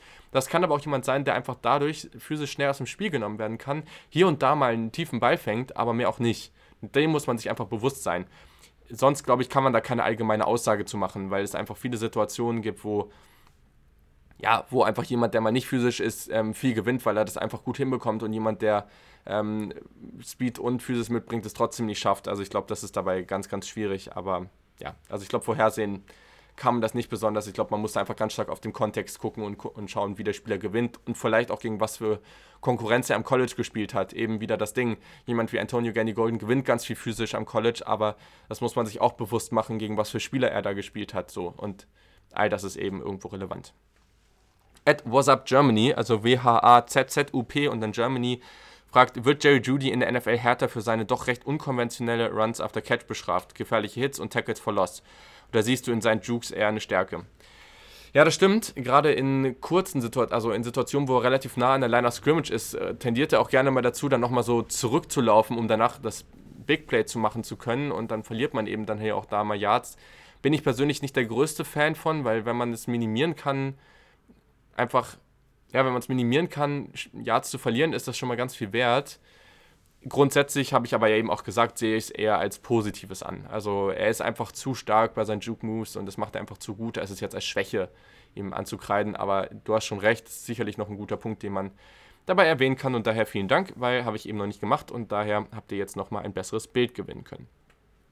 Ed Tobias Hofland Fragt auch auf Twitter, wie viele und vor allem welche Wide Receiver dieser Klasse siehst du dazu in der Lage, direkt als guter Wide Receiver 2 in einer Franchise starten zu können? Also nicht so wie ein Althea Whiteside bei den Eagles, sondern eher wie ein Metcalf, Brown, Hartman, Brown oder Samuel. So, jetzt ein Brown hier zweimal. Aber ja, also ich weiß auf jeden Fall, was gemeint ist. da muss ich jetzt nochmal kurz zurück in die Liste gehen. Also direkt als Wide Receiver 2. Also klar, ne? Die Jungs, die ich als Wide Receiver 1 habe, die sehe ich natürlich da drin, aber dahinter, ich glaube, dass ein Justin Jefferson schon so stark ist, dass er relativ gleich als Nummer 2 Receiver einsteigen kann. Also auch hier zum Beispiel für die Packers, die sowas suchen, ich glaube, ein interessanter Spieler. Ich glaube, dass ein T. Higgins ähm, auch das Zeug dazu hat, aber da muss man dann eben gucken, was man kriegt. Also wenn man da dann als Nummer 1 Receiver eher jemand hat, der auch viel Geschwindigkeit mitbringt, dann fände ich das persönlich gut. Und genau andersrum dann eben mit Denzel Mims. Jemand, der das auch sicherlich meiner Meinung nach machen kann, aber dann braucht man eben ähm, mehr Geschwindigkeit auch auf der anderen Seite. Dann nicht andersrum, eigentlich die gleiche Situation, genau. Ähm, KJ Hamler und Jane Rago glaube ich auch, dass die relativ schnell ein Threat sein können, aber ich weiß noch nicht, ob das dann gleich als Nummer 2 Receiver sein wird oder ob man so ein bisschen wie Miko Hartman gleich zu erstmal so in so, einer, in so einer Rolle, wo man irgendwie für Big Plays sorgen kann und dann nach und nach in diese Rolle reinwächst als, als Nummer 2 Receiver. Aber ich glaube, das wäre so die Gruppe, die ich da nennen würde. So, der Tobias Hofland noch eine zweite Frage gestellt. Wäre sehr interessant zu wissen, ob es für Green Bay Ende Runde 2 noch einen Wide Receiver gibt, den man zuversichtlich als Second Wide Receiver neben Adams starten lassen kann. Also, ja, bei den Packers finde ich es halt sehr, sehr interessant. Ich meine, als, als Sympathisant nenne ich jetzt mal oder, oder Fan, ähm, würde ich zustimmen, dass es auch sehr, sehr spannend ist zu gucken, gerade bei einer tiefen Klasse, ob man in der zweiten, dritten Runde da noch jemanden kriegt ich glaube, man kriegt da noch sehr, sehr gute Receiver. Vor allem kriegt man da bessere Receiver als normalerweise in dem Zeitraum oder in, in dem Zeitraum, in, in dem Bereich der Draft. So. Ich glaube schon, dass es da den einen oder anderen gibt, der da eine zweite, eine zweite Rolle einnehmen kann. Aber ich glaube, dass du die Receiver, die, wir eben, die ich eben angesprochen habe, Jefferson, Higgins und Co., wenn du die ziehst, dann könnte ich mir schon vorstellen, dass die in den ersten zwei Jahren zu guten Wide Receiver Nummer 2 werden. Wenn du aber sagst, und das ist ja bei Green Bay gerade die Situation, wir wollen nächstes Jahr angreifen, wir haben nicht mehr viel Zeit mit diesem Team, mit einem Aaron Rodgers, dann wäre ich eher dafür zu sagen, zweite, dritte Runde, zieh dir da noch einen guten, einen guten Spieler. Vielleicht geh auch dritte, vierte Runde, wenn das andere passiert. Also sage ich vielleicht das erste, hol in der Free Agency oder per Trade jemanden, zum Beispiel einen Robert Woods oder sowas. Oder hol dir in der Free Agency noch einen guten zweiten Receiver, bei dem du sicherer sein kannst, dass der liefert. Robbie Anderson wird da immer in den Raum geschmissen. Ich persönlich bin nicht der größte Fan, aber jetzt mal so als Beispiel. Und ähm, gehe dann in der, in der Wide Receiver Class dann eben jemanden, sag entweder ich hole mir jemanden wie wie diese schnellen Spieler Hamler, Rager, wenn die noch da sind, oder später eben jemand Antonio Ganny Golden, solche Spieler, die eben auch relativ spannend sind. Da ist das Potenzial da, allerdings glaube ich nicht, dass die direkt liefern werden oder so liefern werden, wie du es brauchst. Oder was du natürlich noch machen kannst, ist zu sagen, okay, du holst dir jemanden in der Free Agency oder per Trade und gehst dann auf jemanden wie KJ Hill und sagst dann, weil bei dem glaube ich, dass der schon relativ schnell liefern wird, aber eben nicht als diese Nummer 2, sondern eher als diese Nummer 3 Slot-Receiver-mäßige Rolle. Und dann, also das würde mir persönlich zum Beispiel gefallen, wenn du eben sagst, okay, du hast Adams als guten Route Runner, du hast Nummer 2 Receiver, der verlässlich ist, der vielleicht auch noch ein bisschen Speed mitbringt und dann in KJ Hill noch so eine dritte wirklich verlässliche Rolle, vor allem weil du bei den Tight Ends momentan ja auch noch nicht besonders gut aufgestellt bist. Wenn den Jay Sternberger dann vielleicht noch ein bisschen den, noch den nächsten Schritt macht, ich glaube, dann hast du dann ganz gutes Gerüst bei Green Bay. Genau. Ich hoffe, das beantwortet die Frage ausreichend und äh, genau, aber da kann man auch gerne nochmal zu diskutieren. Gerade bei den Packers bin ich da ja sehr, sehr interessiert. Genau, ah ja, genau, er war es hier. Der 1 Herr Brumer, der auf Instagram auch nochmal gefragt hat, Gandy Golden oder Jefferson, wer ist die, wer ist die 1? genau, der hat mir da auch schon gesagt, äh, auch auf Twitter schon mal, dass das so seine zwei ersten Receiver sind. Du weißt jetzt, wo ich sie habe. Ich stimme da nicht ganz äh, mit überein, ich würde Justin Jefferson definitiv davor ziehen, aber ich finde beide sehr, sehr, sehr spannend und glaube, dass beide spannende Karrieren haben werden. Bei Jefferson bin ich mir da aber deutlich sicherer. Genau, und dann hat der Höhne Lukas auf Instagram noch gefragt, was ist der most risky Pick bei den Wide Receivers? Ja. Und ich glaube, auch hier habe ich schon ein bisschen was zu gesagt. Ähm, ich finde es schwierig. Also, ich glaube, dass ich mit Brandon Ayuk so früh schon ein Risiko gehen würde, einfach weil so viele andere ihn nicht da haben. Aber mal gucken, was da noch passiert. Ähm, hm.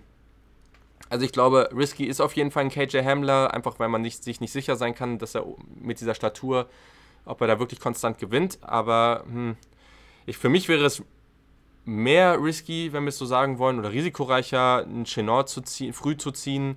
Ähm, oder auch jemand wie zum Beispiel Antonio Gandy Golden, den früh zu ziehen. Also ich glaube, wenn du den, ich sag mal, wenn den jetzt jemand irgendwie in Runde 1 ziehen würde, wäre mir zu früh, würde ich glaube ich nicht machen oder würde ich nicht machen, einfach weil ich denke, das ist zu äh, wirklich viel Risiko dabei. Ähm, aber ja, also so richtig extrem risky, schwierig.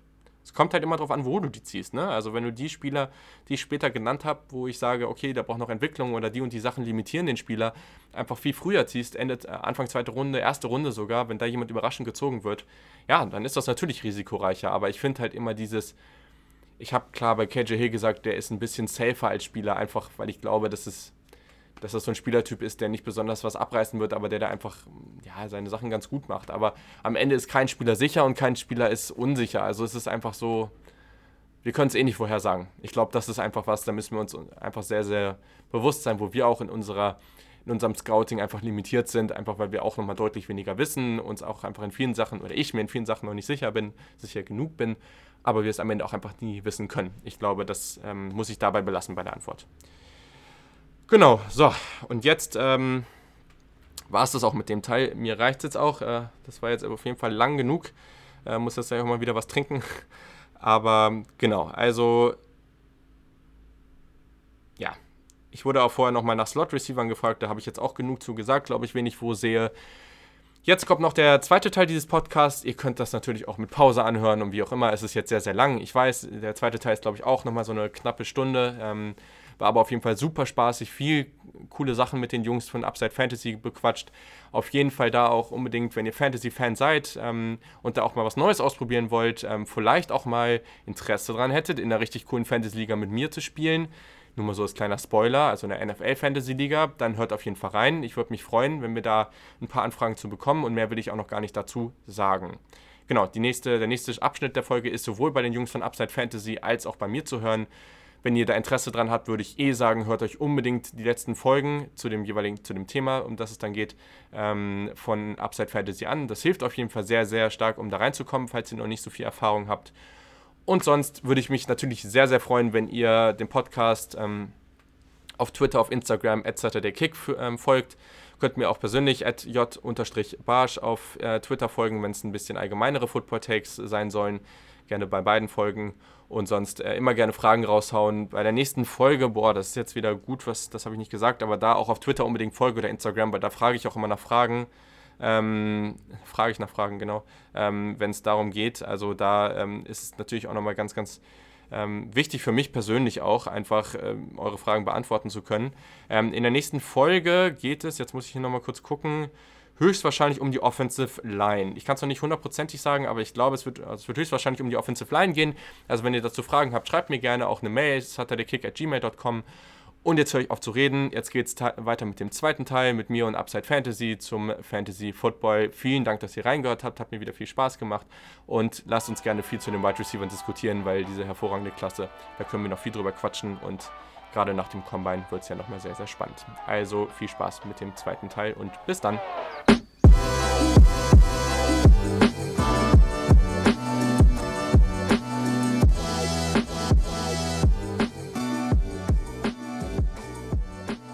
Vielen Dank, Julian, dass wir uns äh, zusammengefunden haben. Ich hatte gerade in unserer Folge schon erwähnt, dass es mittlerweile in Deutschland so viel gute Informationen zu der NFL und auch zum College gibt und dein Podcast natürlich an vorderster Front äh, steht, was College-Sachen angeht. Wir haben gerade eben schon über Devi Leagues gesprochen. Und ähm, ja, damit unsere Hörer auch wissen, wer du so bist, äh, kannst du vielleicht dich und deinen Podcast gerade mal kurz vorstellen. Natürlich, sehr gerne. Also, Julian Barsch heiße ich, ähm, mache seit geraumer Zeit, seit letztem Sommer, glaube ich, den, den Saturday Kickoff Podcast. Dabei geht es momentan sehr, sehr oder mit sehr großem Fokus um den NFL Draft auf jeden Fall. Also eigentlich äh, mache ich gerade äh, gefühlt nichts anderes außer, außer meine Masterarbeit. Und das ist, glaube ich, auch im Podcast so. Also sehr, sehr großer Fokus darauf, aber sonst natürlich auch ähm, ganz viel College Football. Also gerade wenn wir dann den, den NFL Draft hinter uns lassen, geht es dann auch wieder steil auf die nächste Saison zu viele Previews während der Saison, dann irgendwie zu jedem Spieltag ganz viele Infos. Ähm, also falls ihr euch für College Football interessiert, sollte das eigentlich eine ganz gute Anlaufstelle für euch sein. Genau, ich verfolge Football und gerade auch College Football jetzt echt schon seit einigen Jahren, auch den Draft, den ich wirklich immer sehr, sehr spannend finde und das ist echt eines meiner Highlights im, im Football-Kalenderjahr. Daher auf jeden Fall eine coole Zeit momentan und ein, äh, ein Hobby, was zwar sehr zeitintensiv ist, aber auf jeden Fall eine Menge Spaß macht.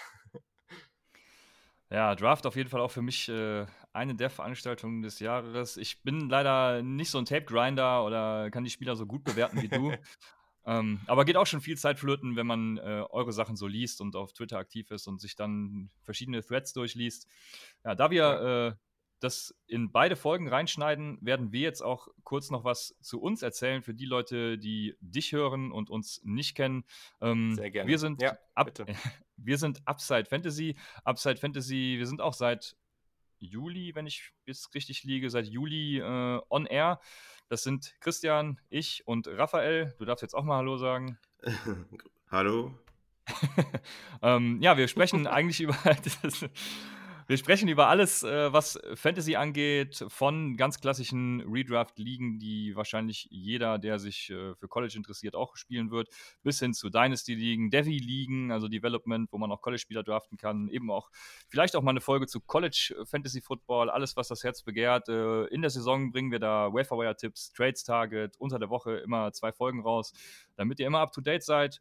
Und ja, wir sind äh, der Faszination Fantasy Football verfallen und äh, haben ja auch dich gefragt, ob du eine Draft-Folge mit uns machen willst. Darüber freue ich mich auch schon sehr. Und ja, da treffen wir uns jetzt bei genau mhm. einem Thema. Und zwar hast, willst du eine Liga gründen, eine Dynasty-Liga. Und das Format kannst du jetzt am besten mal kurz vorstellen. Sehr, sehr gerne. Das ja, ist irgendwie ganz cool, weil das irgendwie so ich finde, das muss eigentlich eh noch mehr passieren in der deutschen Football- und Podcast-Szene. Mittlerweile gibt es so viele und so viele Themen überschneiden sich einfach. Deswegen finde ich es ganz cool, dass wir das hier jetzt hier mal so zusammen angehen, das Thema. Genau, also ich bin jetzt seit geraumer Zeit, das sind glaube ich schon ein paar Jahre in, in einer Dynasty-Liga. Ich persönlich spiele sehr viel lieber Dynasty, als dass ich äh, das, das in Anführungszeichen normale Fantasy-Football spiele. Einfach weil ich immer denke, so ja, das ist jetzt irgendwie mega kurzfristig und das andere macht mir irgendwie mehr Spaß. Man kann so ein bisschen sein Team aufbauen. Also das finde ich irgendwie ganz cool. und habe damals ähm, über eins dieser Foren, ich weiß gar nicht von, von welchem Dynasty-Anbieter das war, äh, diese Liga gefunden. Und da geht es im Endeffekt darum, College Football und die NFL zu verbinden. Ähm, nennt sich in dem Fall, eine, ist das eine NCAA Pipeline-Liga und das macht super viel Spaß. Die Truppe da äh, sind alles oder fast alles Amis. Ich sag mal so, die Truppe ist ganz cool. Da sind zwar auch ein paar Charaktere dabei, die sind etwas äh, kritisch ähm, teilweise. Also da, da, hat man ja immer so ein paar Spezies dabei, aber grundsätzlich ist irgendwie ganz cool. Und die sind auch alle relativ intensiv dabei. Und ähm, ich glaube auch das Thema, so wie die Liga aufgebaut ist, führt das schon fast eher dazu, dass man eigentlich noch konstanter dabei bleibt. Einfach weil man nee, eben nicht nur auf die NFL gucken muss, sondern, und dazu sollte man natürlich auch großer College-Fan sein, eben dann irgendwie auch noch sein Uni-Team hat, was dann das eigene Team darstellt. Und da muss man da irgendwie auch noch ein bisschen drauf achten. Und das finde ich persönlich irgendwie ganz cool und hat mich bisher sehr motiviert und eben auch jetzt motiviert, vielleicht diese Liga aufzuziehen, weil die ja auch einen gewissen Zusammenhang zum, ja, mit, mit meinem Podcast aktuell hat. Genau. Ja, vielen Dank, äh, Julian. Wir, wir haben vorher schon eine Devi-Folge aufgenommen. Deshalb äh, müssen wir mal kurz eine Abgrenzung zwischen dieser Liga, die es zu etablieren gilt, und dem Devi-Format mhm. bringen. Beim Devi geht es ja darum, dass man äh, seine College-Spieler quasi schon in einem eigenen Draft in ja, sein, sein Taxi-Squad oder wo auch immer hindraftet, um sie dann, wenn sie in die NFL gehen, aktiv in sein Roster zu übernehmen. Äh, aber du hast ja eine ganz spezielle Liga überlegt. Du hast ja eben schon was zu Pipeline äh, gesagt. Äh, kannst du das vielleicht mal kurz erläutern? Absolut, absolut. Also, das ist tatsächlich eine Umstellung. In meiner anderen Liga ist es tatsächlich auch so, dass wir da auch noch Devi haben, also zusätzlich. Aber das ist was, also, ja, ich erkläre es vielleicht gleich mal, dann merkt ihr vielleicht auch, warum ich das persönlich jetzt in dieser, dieser Form jetzt nicht nochmal machen würde, weil irgendwann der normale Rookie-Draft eigentlich praktisch keine Bedeutung mehr hat. Also, das merkt man auch ganz stark. Bei Trades haben Rookie-Draft-Picks kaum noch Wert, weil so wenig wirklich gute Spieler am Ende nur noch übrig bleiben. Daher würde ich hier David tatsächlich rauslassen. Und ähm, genau, aber der restliche Ablauf ist grundsätzlich ganz ähnlich. Also, ich, ich erkläre das auch ein bisschen an dem Ablauf, dann kann man vielleicht sogar ein bisschen besser nachvollziehen, worum es hier eigentlich geht. Es geht nicht mit dem klassischen Startup-Draft los, der kommt natürlich irgendwann, aber hier starten wir anders. Und zwar starten wir mit einer sogenannten College Program Draft, also ich weiß nicht, wie man es am besten ausdrücken soll, eine Uni-Draft praktisch, indem man wirklich seine Universität auswählt, die am Ende auch der Name des eigenen Teams ist. Das heißt, wir finden uns alle zusammen ähm, oder man hat halt einfach eine normale E-Mail-Draft und jeder, also es gibt eine Draft-Reihenfolge, die, vor, die vorgegeben ist, und dann muss man sich ein Team aussuchen. Das heißt, keine Ahnung, Raphael ist jetzt an 1 und sagt, okay, ich will jetzt Alabama haben. So, ne? Dann kommt Christian an 2, sagt, oh, ich will jetzt Clemson haben. Okay, cool. So, das machen wir dann einmal durch. Mhm. Auch da, wie immer, können alle Picks getradet werden. Also man kann mit seinen Rookie-Draft-Picks, mit seinen Startup-Draft-Picks, alles, was man so hat, ich weiß nicht, was man da sonst noch so reinwerfen kann in den Pod, ähm, kann man irgendwie versuchen, da auch hoch oder eben runter zu traden. Genau. Ähm, wenn man dann diese, diese Draft ähm, vollendet hat, das sollte ja dann an sich eigentlich relativ flott gehen, je nachdem, wie viele Teams äh, in, in der Liga sind, ähm, darf sich jeder Spieler von seiner Uni oder jeder Fantasy-Spieler einen Spieler seiner Uni aus den letzten drei Jahren, aus den Drafts der letzten drei Jahren aussuchen. Also, ne, keine Ahnung, wir haben letztes Jahr, was meintest du eben, hier, du bist irgendwie Arizona State-Fan, letztes Jahr wurde Nikhil Harry gedraftet, du findest ihn jetzt total cool und deswegen kannst du den jetzt direkt in dein Team holen, ohne dass du den im Startup-Draft bereits gezogen hast. Gibt sicherlich natürlich an manchen Stellen noch bessere Spieler, aber jetzt einfach nur, um ein Beispiel zu zeigen. Genau. Ähm, dann in der umgedrehten Reihenfolge vom von der College Draft gibt es dann die normale Startup Draft.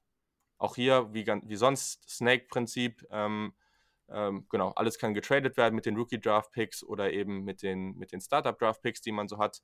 Ähm, und genau, auch die 2020er Rookies, also Joe Burrow und Co., werden dann einfach ganz normal im Startup-Draft damit ähm, involviert sein. Genau, und danach geht es theoretisch einfach in den normalen Liga-Alltag.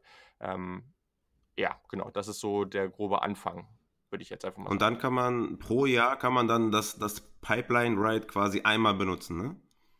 Das heißt, wenn man genau, jetzt also zum Beispiel ne, wenn ich jetzt zum Beispiel Georgia als, als äh, Uni mir wähle, dann kann ich nächstes Jahr ähm, nur einen Running Back von, von der Uni wählen oder einen Wide Receiver oder einen Quarterback, je nachdem, was ich will. Ich kann dann nicht zwei wählen. Es sei denn, ich trade mit jemand anderen sein Pipeline Ride, oder? Genau, also wir haben eben, wie gesagt, eben vor der Startup Draft darf man sich einen Spieler auswählen, der bereits in der NFL ist. Also, ne, gibt es ja schon einige irgendwie ganz coole Jungs und ähm, irgendjemand will jetzt Patrick Mahomes haben, zieht Texas Tech, äh, die sonst eigentlich nicht so eine gute Uni sind, aber dann krieg, kann man sich eben Patrick Mahomes aussuchen. Okay, cool.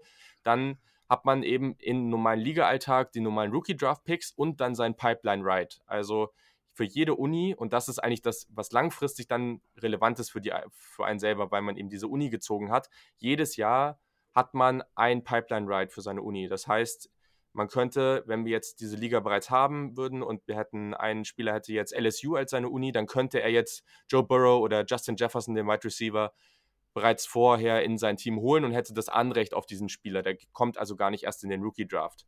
Du hast es auch schon ganz richtig gesagt. Man kann sich auch Pipeline Rights ähm, ertraden.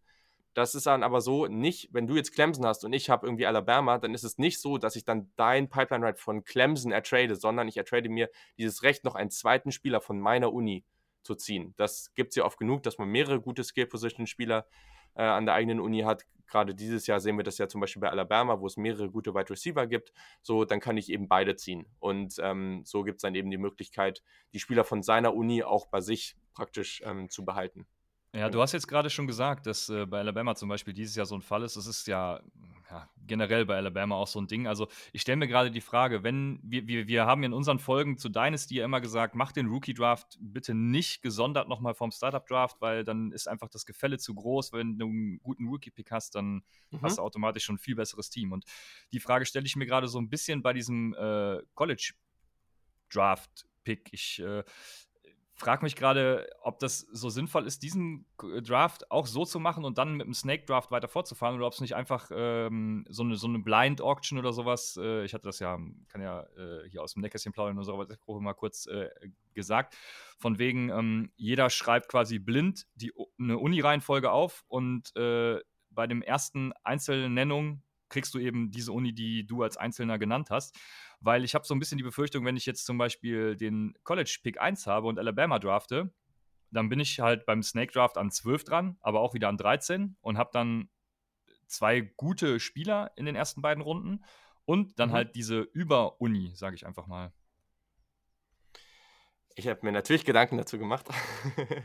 ähm, also, was man vielleicht mal dazu sagen muss, ich kann natürlich da auch ein bisschen aus der Erfahrung sprechen, dass ich in so einer Liga, oh, ich weiß es gerade gar nicht, ich glaube, ich bin jetzt drei oder vier Jahre, läuft die Liga schon. Ähm, zum Beispiel das Team von Alabama ist, hat noch nicht einmal, ich weiß gar nicht, ob die es überhaupt schon in die Playoffs geschafft haben. Also, die waren. Also, aber da muss man eben auch dazu sagen, dass Alabama sehr viel gutes Defensivtalent reinbringt. Also ich habe mir tatsächlich mal das angeguckt und irgendwie für so fünf, sechs gute Uni-Teams so die, ähm, die besten Spieler aus der 2019er, 2018er, 2017er Draft gezogen, so oder angeschaut. Und bei Alabama, wenn das jetzt George Jacobs, Kevin Ridley und OJ Howard, sicherlich nicht schlecht, keine Frage. Ähm, aber wenn du jetzt eben guckst, ne, also auch irgendwie, zum Beispiel in LSU, die sind dieses Jahr absolut brutal stark. Die letzten, die besten drei Spieler aus den letzten Drafts wären aber wahrscheinlich Foster Moreau aus 2019, ähm, DJ Chuck und Leonard Fournette das ist okay, aber das ist jetzt auch nicht so mega heftig. Und wenn du dann aber auf Penn State guckst, die dann mit Miles Sanders, Saquon Barkley und Chris Godwin da reinkommen, dann denkt man sich erstmal, okay, Penn State ist eigentlich nicht so eine heftige Uni. Die sind, ich sag mal, ober, also gut, aber nicht Elite. Aber die haben dann zum Beispiel, was das angeht, wieder sehr, sehr gute Spieler. Also ich finde, das ist persönlich so ein ganz, ganz coole, ja, eine andere Herangehensweise an das ganze Thema heranzugehen. Das ist ganz spannend. Man hat irgendwie eine gewisse Verbundenheit zu seinem Team durch die Uni. Ähm, auch da kann man sich langfristig Gedanken machen. Wir haben da eben kurz drüber geredet. Du meinst, oh, Arizona State sollte ich vielleicht nicht so nehmen. Aber keine Ahnung, Arizona State oder Oregon, die entwickeln sich gerade total gut. Vielleicht nimmt man eben die, zieht eben ganz weit am Ende oder tradet zurück, zieht so eine Uni wettet darauf, dass sie sich total entwickelt in den nächsten Jahren und dann ist gut. Ja. Es gibt auch, und da kann man dann auch nochmal drüber diskutieren, glaube ich, wenn die Liga steht, unter was für Fällen kann man sein, oder in was für Fällen kann man seine Uni irgendwann mal wechseln. Das sind auch nochmal so Geschichten. Ähm, da gab es bei uns da gewisse Regeln, das kann man dann aber auch nochmal diskutieren. Aber grundsätzlich ja. ähm, ist das eigentlich, eigentlich eine Sache, die, die ich ganz spannend finde daran. Und ähm, gerade dieses Trade, Trade-Ding, dass man sich auch in der Uni-Draft nach vorne und nach hinten traden kann und sowas, fände ich persönlich eigentlich ganz spannend. Vor allem, wo man dann ja auch noch gucken muss, ist, wenn jetzt fünf Leute irgendwie Alabama ausschreiben, was vielleicht gar nicht so viel Sinn macht, aber wenn die es machen würden, was passiert dann? also das ist ja auch nochmal das nächste, was äh, vielleicht nicht so, nicht so einfach ist. Ähm, aber genau, also große Namen im College ähm, Football bedeuten auch gar nicht zwingend, dass man dann äh, damit dann unbedingt die besten Spieler hat, sondern es gibt halt eben gewisse Positionsgruppen, die an gewissen Unis eben sehr, sehr stark sind.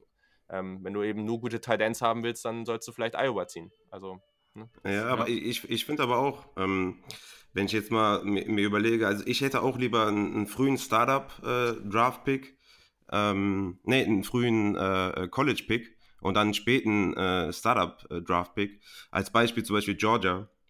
Ähm, ja. Die haben jetzt regelmäßig irgendwie gute Runningbacks hervorgebracht. Ne? Sony Michel, Nick Chubb. Dieses Jahr. Ja, aber, das war eine, ähm, aber das musst du auch sehen, ne? Das ja, war eine das Draft, war ne? Also, wenn du jetzt die letzten drei Jahre anguckst, dann bist du 2017 mit Isaiah McKinsey dabei. Äh, dann hast du 2018 mhm. Sony Michel und Nick Chubb und 2019 hast du Miko Hartman. Das kann okay sein. Aber du hast zum Beispiel jetzt, jetzt zum Beispiel hast du DeAndre Swift. 2021 ja, ja. vielleicht Samir White, ne, der ein gutes Prospekt ist. Also, ja, vielleicht, das glaub, weißt du aber noch nicht. Also, ja. Nee, das weiß man absolut nicht. Das ist ja das, ist ja das Geile an, an, dem, an dem Ganzen ja. auch. Ne? Ja. Dasselbe ja bei Penn State, hast du schon gesagt. Also ich würde eher gucken, dass ich mir College, Colleges raussuche, die, die gute Running Backs hervorgebracht haben. Die letzten Jahre, sagen wir einfach mal. Aber ja, es ist natürlich dann schwer vorherzusagen, was dann am Ende wirklich passiert. Ne? Ja, und da ist eben auch die Frage, ne? Ähm, nimmst du lieber ein College, was, was dann in der Regel immer produziert, sowas wie Alabama eben, hatten wir schon oft das Beispiel, oder nimmst du so mhm. ein College, ich nehme einfach mal äh, Ohio State, habe ich mir aufgeschrieben zum Beispiel, die hatten Michael Thomas, Ezekiel Elliott in 16, Curtis Samuel in ja. 17, aber dann eben in 18 auch mal gar keinen. Ne? Dann ist es halt gut, dass du dein Pipeline-Ride traden kannst, aber was kriegst du dann für ein Value, wenn sowieso jeder weiß? Äh, also nimmst du lieber eine konstante Uni oder lieber eine, die die Topstars rausbringt? So Penn State war ja auch eben ein Beispiel. Also. Ja, also es ist halt aber mega interessant, weil ich glaube auch ganz viele Leute dann ganz unterschiedlichen Ansatz einfach fahren. Also da gibt es auch noch genauso das Argument von, oh, ich will mein Lieblingsteam haben oder eben nicht. Ähm, oder ne, also oder eben e, oder eben halt auch der Punkt so nach dem, ich weiß, sollte man nicht machen, aber von der Sache her, ich glaube gerade da kann das vielleicht nochmal stärker durchkommen. Oder eben auch der Punkt, ähm, wie viel wert ist mir dieses Recht darauf, einen Spieler aus den letzten drei Jahren von dieser Uni ziehen zu können. Also es ist ja einfach so, wenn ich sage, okay, ich nehme jetzt Ohio State, weil dann kann ich mir, na, Michael Thomas würde jetzt tatsächlich, glaube ich, nicht mehr reinfallen. Naja. Bei Ohio State wäre, nee, wäre er nicht. Ähm, aber äh, keine Ahnung, ich nehme jetzt zum Beispiel ähm, ja, passt doch. Curtis Oklahoma. Samuel ist doch League-Winner. ja, ja, mega. Äh, keine Ahnung, zum Beispiel nimmst du jetzt Oklahoma ähm, und, und weil du unbedingt Kyler Murray jetzt haben willst oder so, dann, weil du total an ihn glaubst und sagst, ja, okay, gut, das ist, das, und da kommen wir gleich nochmal zu, Quarterbacks sind in der Liga nicht ganz unwichtig. Ähm, mit Kyler Murray, Oklahoma okay, cool. Da, wegen 2021. Ja, eben. Ja, das, ne, das ist Oklahoma State, das ist nochmal eine andere Uni. Ähm, ähm, Ach, richtig. ähm, aber hier hättest du zum Beispiel irgendwie entweder Baker Mayfield oder Kyler Murray und du sagst dir, ja, finde ich geil. Ähm, Oklahoma ist natürlich sonst allgemein auch ganz gut, aber vielleicht sagst du, ich ziehe die jetzt eigentlich nur deswegen, weil damit habe ich eine gute Sicherheit für die nächsten zehn Jahre in dieser Liga einen, einen guten Quarterback zu haben. Also das sind auch nochmal so Geschichten. Ähm, da musst du einfach drauf gucken, was dir an der Stelle wichtiger ist und ob du halt Risiko eingehst oder nicht, ähm, ob du zurücktraden willst oder nicht. Gibt ja, ne, gibt ja hier auch so Kandidaten, die dann gerne unbedingt im ersten, äh, ersten Jahr ihrer, äh, ihrer, ihrer Liga unbedingt gewinnen müssen, habe ich gehört. Was? Ähm, Immer win und, äh, ja, ja, natürlich, genau. Und äh, dann gibt es andere Leute, wo ich äh, ganz ehrlich sagen muss, da bin ich eindeutig auf deiner Seite, Christian. Ähm, weiß nicht, wie viel Sinn das macht. ähm, und äh, genau, also ich glaube, da gibt es halt auch da wieder ganz andere Ansätze. Und da hast du jetzt hier mit Startup Draft, mit was für eine Planung habe ich langfristig, mittelfristig, kurzfristig und diese Uni, da hast du so viele Komponenten. Da muss man sich zwar Gedanken machen vorher, aber ich finde es dadurch irgendwie auch noch umso cooler eine spannende Frage, die jetzt ein bisschen abseits ist, aber immer noch damit zu tun hat. Also wenn ich jetzt zum Beispiel die äh, mhm. vor fünf Jahren, nehmen wir mal an, irgendwie die Trojans, äh, USC ist es, ne? Ähm, ja. ja. USC mhm. gedraftet habe, die haben ja, ich habe jetzt gerade keinen Namen vor Augen, aber ich weiß, dass die relativ gute Spieler durchgehend äh, in, den, in, den, Draft gebracht haben. Ist das korrekt? Also die waren auf jeden Fall mal gut, ja, würde ich sagen. Und äh, singt ja, momentan so gibt es da so ein bisschen Probleme, aber genau, ja. Mhm. Genau, und äh, da ist jetzt meine Frage, äh, wie kommt es eigentlich zu sowas, dass äh, Colleges dann doch ein bisschen volatil sind, so wie äh, USC jetzt zum Beispiel? Also kann man das irgendwie absehen oder? Ja, das ist schon das ist eine sehr, sehr interessante Frage, weil gerade USC, ich habe irgendwann ähm, dem, oder ein paar Leuten ist es vielleicht bekannt, 24-7, ähm, die sind ja dieser Recruiting-Kanal, ähm, wo die da irgendwie einen super Job machen ähm, für so Recruiting-Rankings und solche Geschichten. Und die haben immer einen Podcast gemacht und haben darüber geredet, jetzt mal so unabhängig von den aktuellen Spielern oder Leistungen, wenn ich jetzt einen Job oder ich könnte mir irgendeinen Job äh, als äh, College Football Head Coach aussuchen, ähm, welchen würde ich nehmen? So auch so Historie und, und die, die Tradi ne, Tradition und, und die, das Stadion und die Lage in den USA und Recruiting und alles, was so mit reinspielt, ne? Ähm, die Locker Rooms und, und die, ganzen, die ganze Ausstattung und sowas. Und da war bei beiden, die da in diesem Podcast waren, haben immer noch USC gesagt, weil USC so eine krasse Historie hat und eigentlich auch in so einer krassen Lage in Kalifornien, einem, einem Top-Recruiting-Staat mhm. ist. Ähm, dass das eigentlich gerade unglaublich merkwürdig ist. Also die haben alles direkt vor der Haustür und die also die hauen gerade wirklich gar nichts raus. Das ist wirklich katastrophal, was da gerade abläuft. Ähm, ich bin mir auch relativ sicher, dass das relativ lang, also mittelfristig wieder besser wird, weil das geht gar nicht anders an dieser Uni. Aber gleichzeitig ähm, kann das natürlich schon passieren, einfach durch den Head Coach. Also die haben sich das einfach selber eingebrockt, weil dadurch, dass sie nicht zufrieden waren mit dem Head Coach, dann hat er aber doch noch das Jahr ganz gut beendet, dann haben sie ihm doch nochmal eine Verlängerung gegeben. Es ist aber wirklich nicht klar, wie wie sich das jetzt weiterhin entwickelt, ob er jetzt langfristig da bleibt oder nicht. Und Recruits, also das große Problem ist, dass sie momentan im Recruiting total schlecht sind. Und das Ding ist einfach, wenn Recruits nicht genau wissen, dass der Head Coach eine gewisse Sicherheit hat und die entscheiden sich auch oft wegen dem Coaching-Staff, dann sagen sie natürlich, nee, ich gehe woanders hin, weil ich habe überhaupt keine Ahnung, ob der Head Coach, dem ich mich jetzt committe, äh, im halben Jahr überhaupt noch da ist. So, und dadurch ähm, haben die sich gerade so eine eigene Grube gegraben, ähm, aus der sie momentan nicht wieder rauskommen. Und es wäre eigentlich relativ leichter, wieder rauszukommen. Also, das ähm, ja, ist, ist ein sehr eigen oder ein sehr komischer Fall, äh, der jetzt in den letzten Monaten sehr, sehr dominant geworden ist. Ja, okay. Aber generell sind die Unis da konstanter, was ihre Production, sage ich mal, angeht, was Rookies betrifft. Ja. Ja, schon. Okay. Ähm, ich habe das Ganze mal, äh, ich bin ja neuerdings äh, ein kleiner R-Nerd geworden und versuche mich da reinzufuchsen. Ich habe das Ganze mal ein bisschen analysiert und versucht mal äh, den Unis Value zu geben, eben nach den Finishes in, im Fantasy der letzten Jahre und habe die ADP-Position im Rookie-Draft Dynasty-mäßig jetzt dagegen gestellt. Und da sind so ein paar Krass. Unis, die natürlich ins, ins Auge stechen. Das ist vor allem Alabama, äh, bricht quasi die ganze Skala, weil, ja, okay, auch nicht so krass, aber die sind halt mit krassem Value und auch einer hohen ADP. Und ähm, ich habe erst gedacht, ja gut, dann nimmst du lieber LSU und Clemson, die sind so auf einem, äh, also wenn man die, die, Grafik später seht, dann werdet ihr das sehen, die, die Zuhörer werden das wahrscheinlich dann schon sehen. Äh, LSU und Clemson sind so auf einem Punkt und die haben zwar relativ hohen Value, ähm, aber auch eine niedrige ADP und ich dachte erst, das sind so Unis, die du forcen musst, aber das ist ja im Prinzip Quatsch, weil du brauchst ja eigentlich die Spieler, die einen hohen ADP haben, ähm, weil du kannst die ja mit deinem Pipeline-Ride sowieso äh, kriegen, ohne sie draften zu müssen. Deshalb, Alabama ist da schon, äh, was jetzt zumindest diese Grafik angeht, wir hatten eben, dass das nicht immer quasi für die Zukunft auch so ähm, predictable ist, aber Alabama, äh, Oklahoma, Ohio State ist da auch noch äh, und dann im anderen Tier sind Georgia, Penn State, Florida State, äh, weiß gar nicht, ob gerade Florida, doch Florida State ist das mit dem Indianer, ne? Ähm, mhm. Und äh, Mississippi, Mississippi ist es. Die sind auch noch so in einem Tier. Mhm. Ähm, also schon sehr interessant. Äh, ihr werdet äh, die Grafik sehen dann und äh, wissen, wovon ich rede. Die beiden, die mit mir sprechen, haben die leider nicht, deswegen können wir darauf nicht zu sehr eingehen. Aber ich fand es auf jeden Fall sehr, sehr interessant und äh, denk mir, du, ja, mit Alabama hast du halt schon dieses krasse Ride, deshalb bin ich eben da so ein bisschen drauf eingegangen. Aber ähm, die nächste Frage, die sich mir natürlich stellt, ach, du wolltest noch was sagen, Raphael. Ja, nochmal kurz zum Verständnis. Also, so wie ich das jetzt verstehe, ist es, kann man auch, sagen wir mal, du nimmst jetzt irgendwie Iowa State, weil du irgendwie Fan von dem bist, und nimmst dann, keine Ahnung, ich glaube, David Montgomery war da, oder? An der Uni? Mhm. mhm. Ähm, ja. Sagen wir, du nimmst jetzt Iowa State und die sind jetzt irgendwie nicht so produktiv, was, was äh, Rookie ADP angeht, also zum Beispiel in der Grafik, zum Beispiel ganz weit unten. Dann sehe ich da eigentlich gar nicht so das krasse Problem, weil man kann doch das quasi für 2021 das Pipeline Ride von Iowa State zum Beispiel dem Clemson Owner übertragen, der ja dann zum Beispiel eventuell äh, Travis Etienne picken will und einen Justin Ross dazu. Das heißt, er hat dann zwei Rides, er hat ja mein Ride dazu bekommen. Und für mein Ride kann, kann ich ja dann wahrscheinlich einen Skillplayer von ihm nehmen, oder? Äh, also das Ding ist ja auch nochmal, also diese Pipeline Rights, die haben einen enormen Wert auch in dieser Liga. Das kommt, glaube ich, auch immer drauf an. Also wenn du jetzt, du guckst natürlich auch dabei darauf, erstens kann ich vielleicht keinen Spieler ziehen, weil der nicht so, weil ich keinen guten Spieler habe aus meinem Team. Ich sag mhm. mal Iowa State jetzt, ne, aus deinem ja. Beispiel.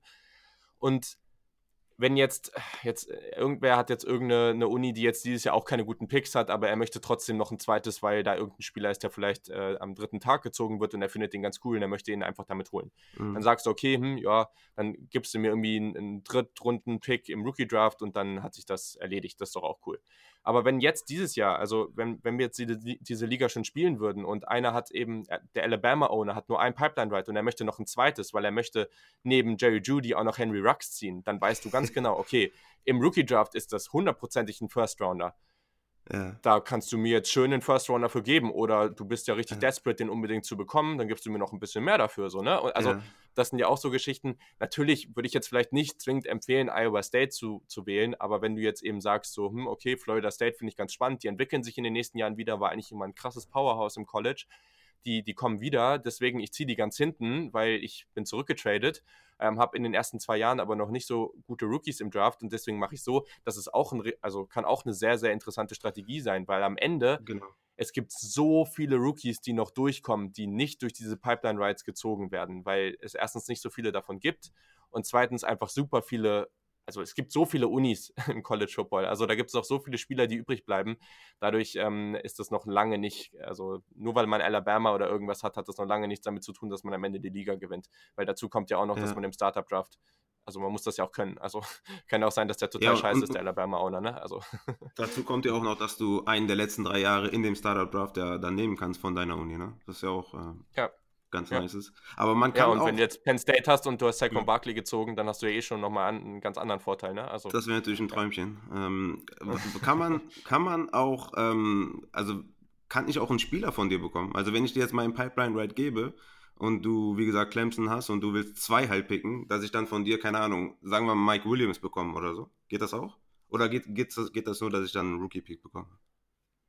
Also, du kannst die einfach traden, du kannst ja, also es ist genauso ein Trade genau, wie alles ich kann meinen Pipeline auch, ne? also dir, dir, geben und ich bekomme dafür einen Spieler von dir. Also es muss nicht ein Rookie ja. sein. Ja, das ist doch nice. Nö, nö, das ist total Deswegen ist es, ja, also, ist es ja gar nicht so, ja, ist schon, schon gut, wenn du eine gute, eine gute Uni bekommst, aber im Endeffekt kannst du halt sehr viel mit Trades noch regeln. Ne? Also es ist halt sehr wichtig, ja. dass man in der Liga sehr aktiv ist und sich Gedanken macht. Ähm, von daher, ja, nice. Ja, das ist eigentlich gar kein und, Thema. Und das nächste, was man vielleicht noch also was man vielleicht noch dazu sagen, sagen muss, also das ist ja auch eine Dynasty-Liga. Also das ist, und das ist das Coole daran. Also vielleicht, wir wissen natürlich nie, wie lange so eine Dynasty-Liga am Ende hält, aber im Idealfall hält die halt lange und wir spielen die irgendwie, weiß nicht, zehn Jahre. Ich sage jetzt mal irgendwas. Ähm, ähm, und ja, zehn ist schon, gerade da, äh, natürlich, ne, ist natürlich, ist natürlich lang, aber wäre natürlich cool. Und ich glaube, wenn da Leute dabei sind, die motiviert sind, dann kann das auch lange halten. So, wenn du jetzt fünf Jahre zurückguckst, sechs Jahre zurück, Clemson war ein also ein, Durchschnitts ein durchschnittliches Team in der ACC, die waren also nicht relevant für irgendwelche tollen äh, Playoff äh, und, und sonst welche Sachen. Also mhm. ähm, die sind mal froh gewesen, wenn sie mal in den Bowl gekommen sind. Und jetzt sind die auf einem, auf einem ganz, ganz anderen Level. Also das ist auch nochmal etwas, das kann sich ja wirklich drastisch verändern an, an in vielen Situationen. Und daher ist es auch nochmal Ne? Also nimmst du jetzt ein Team wie Alabama, irgendwann geht Nick Saban, der Head Coach, der ja so erfolgreich war, in Rente und dann, was passiert dann? Ne? Also mhm. das sind alles so Geschichten, nur weil du halt jetzt eine gewisse Uni gezogen hast, ähm, da, ja, ich glaube, das garantiert noch nicht so viel. Also da kommt noch viel, viel dazu und einfach auch selber zu gucken, dass man irgendwie reinhaut und am Ende einen guten Job macht als, als, als Dynasty-Owner des Teams. Ähm, das ist, glaube ich, dann immer noch das Wichtigste. Ja, ja vor allem 2021 und viel kann noch viel passieren. Also. Ja. ja. Also ich wollte eben tatsächlich auf die Trades hinaus, daher vielen Dank. Und lustig ist auch, dass Iowa State hier äh, ganz unten bei mir ist. Ich, dachte eigentlich, ich hätte auf, ich, ich hätte auf eine Mindestanzahl an Spieler äh, begrenzt, aber es kann sein, dass es David Montgomery ist, dann äh, durchaus, ja. Sehr ja. Der kommt nochmal wieder jetzt. Ja, auf jeden Fall. Ich äh, trade gerade für ihn, von daher will ich es hoffen. Ähm, mir stellt sich jetzt noch eine Frage. Du hast eben gesagt, ihr, ihr, spielt das sogar noch mit Devi. Das ist klar, dass der Rookie-Draft quasi vollkommen irrelevant ja. ist. Aber wenn man jetzt nur dieses Pipeline-Ride hat und äh, ich nehme jetzt einfach mal an, Jerry Judy und ähm, äh, Henry Rux sind jetzt weg und so geht es auch noch den besten Spielern der anderen Unis.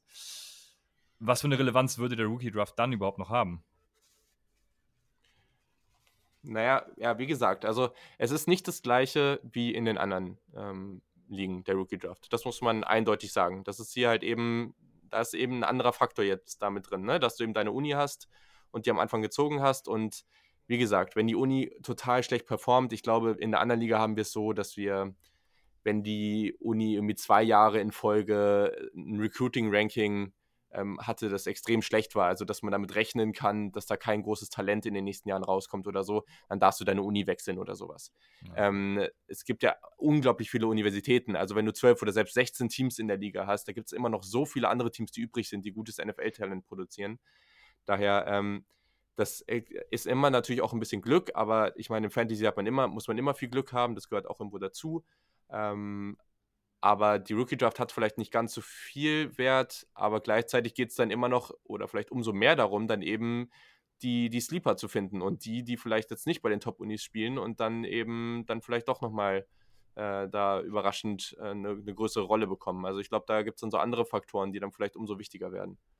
Ja, das stimmt, wie so ein Terry McLaurin zum Beispiel dieses Jahr, das ist vollkommen recht. Ja, zum Beispiel. Ähm, ja. Darf ich mein Pipeline Rate auch, äh, mein Pipeline Ride auch ja, ich habe jetzt ein blödes Beispiel. Jammer Chase kommt, obwohl doch, ist ein gutes Beispiel, weil dieses Jahr wäre es ja ein anderer. Wenn ich jetzt zum Beispiel schon für nächstes Jahr weiß, hey, äh, ich will Jammer Chase und jetzt weiß ich nicht, wen LSU noch hätte nächstes Jahr. Ähm, ich will noch einen zweiten haben, darf ich dann auch schon für nächstes Jahr meinen Pipeline Ride traden, weil solche Picks sind ja in der Regel dann ein bisschen billiger als die für dieses Jahr.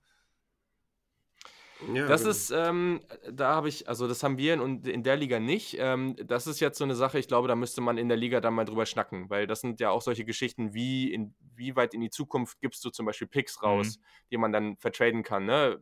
Dann kommt es ja auch wieder dazu, also zum Beispiel in der Liga hatte ich jetzt gedacht, ähm, und auch wie wir vorher gequatscht haben, ähm, da, wo wir es dann spielen würden, das hat so eine kleine Gebühr pro Person im Jahr, wenn das irgendwie 3 Euro oder 4 Euro. Und dann setzt vielleicht jeder, also man hat ja immer Ligen, die man da findet, wo Leute 200 Euro im Jahr für ausgeben, völlig krank, aber vielleicht ähm, gibt jeder irgendwie 10 oder 15 Euro nochmal in den Pot und dann kann am Ende der Gewinner hat dann vielleicht auch einen kleinen Gewinn, ist ja vielleicht auch irgendwie ganz witzig. Ähm, und dann ist halt die Frage, wenn man wenn man halt so viel in, der Zu in die Zukunft schon wegtraden kann und dann irgendwann aufhört und dann kommt ein neuer Owner und der hat dann praktisch nichts mehr, ist halt die Frage, sagt man dann, okay, man muss irgendwie immer ein Jahr im Voraus bezahlen, was ja bei den Beträgen nicht schlimm ist, aber damit man eine gewisse Sicherheit hat oder sowas, dass die Leute dabei bleiben. Ich glaube, das sind solche Geschichten, da muss man sich dann nochmal Gedanken zu machen. Mhm. Ähm, da kann man ja, dann auch genau. nochmal voten. Ich glaube, das sind alles so Fragen, die sind ja. ähm, am Ende natürlich nicht ganz uninteressant, aber gleichzeitig ähm, auch dann in der Gruppe noch gut zu diskutieren. Ja, ja also da, da wir mit, mit Buy-In spielen, würde ich sagen, wenn man jetzt 2022 und 2023 die Rechte vergibt, muss man da im Voraus schon mal das Buy-In bezahlen. Das ist eigentlich ganz Ja, klar. oder sowas zum Beispiel, genau. Das sind so Möglichkeiten. Also wenn man weiß, man, man findet es mega cool und man will äh, eh langfristig dabei bleiben, er hat nichts damit zu tun, dass wenn die Liga aufgelöst wird, dass man natürlich sein Geld zurückkriegt. Das ist natürlich was anderes. Ähm, aber das, äh, das, das muss man vielleicht noch dazu sagen. Aber ähm, das, das wenn man, wenn man eben so weit in die Zukunft planen will, ne, also ist natürlich schon eine Geschichte, wenn man dann irgendwann aufhört und jemand fängt neu an und kein Draftpick ist mehr da, ist natürlich schon ein bisschen doof. ja. Äh, aber da interessiert mich, ähm, wir hatten das auch mal in einer Dynasty-Folge gesagt, wie man die Leute bei Laune hält und uns ist äh, außer halt äh, dem generellen Willen dabei zu sein, nichts anderes eingefallen als Geld. Hast du noch irgendwelche anderen Ideen, um zu incentivieren?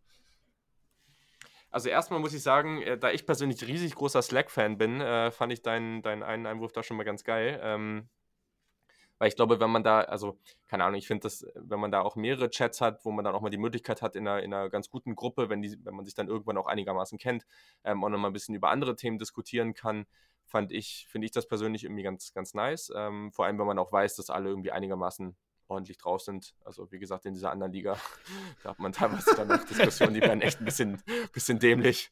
Ähm, aber ja, wenn man da halt so die Südstaaten-Amis dabei hat, dann ist das natürlich teilweise ein bisschen schwierig.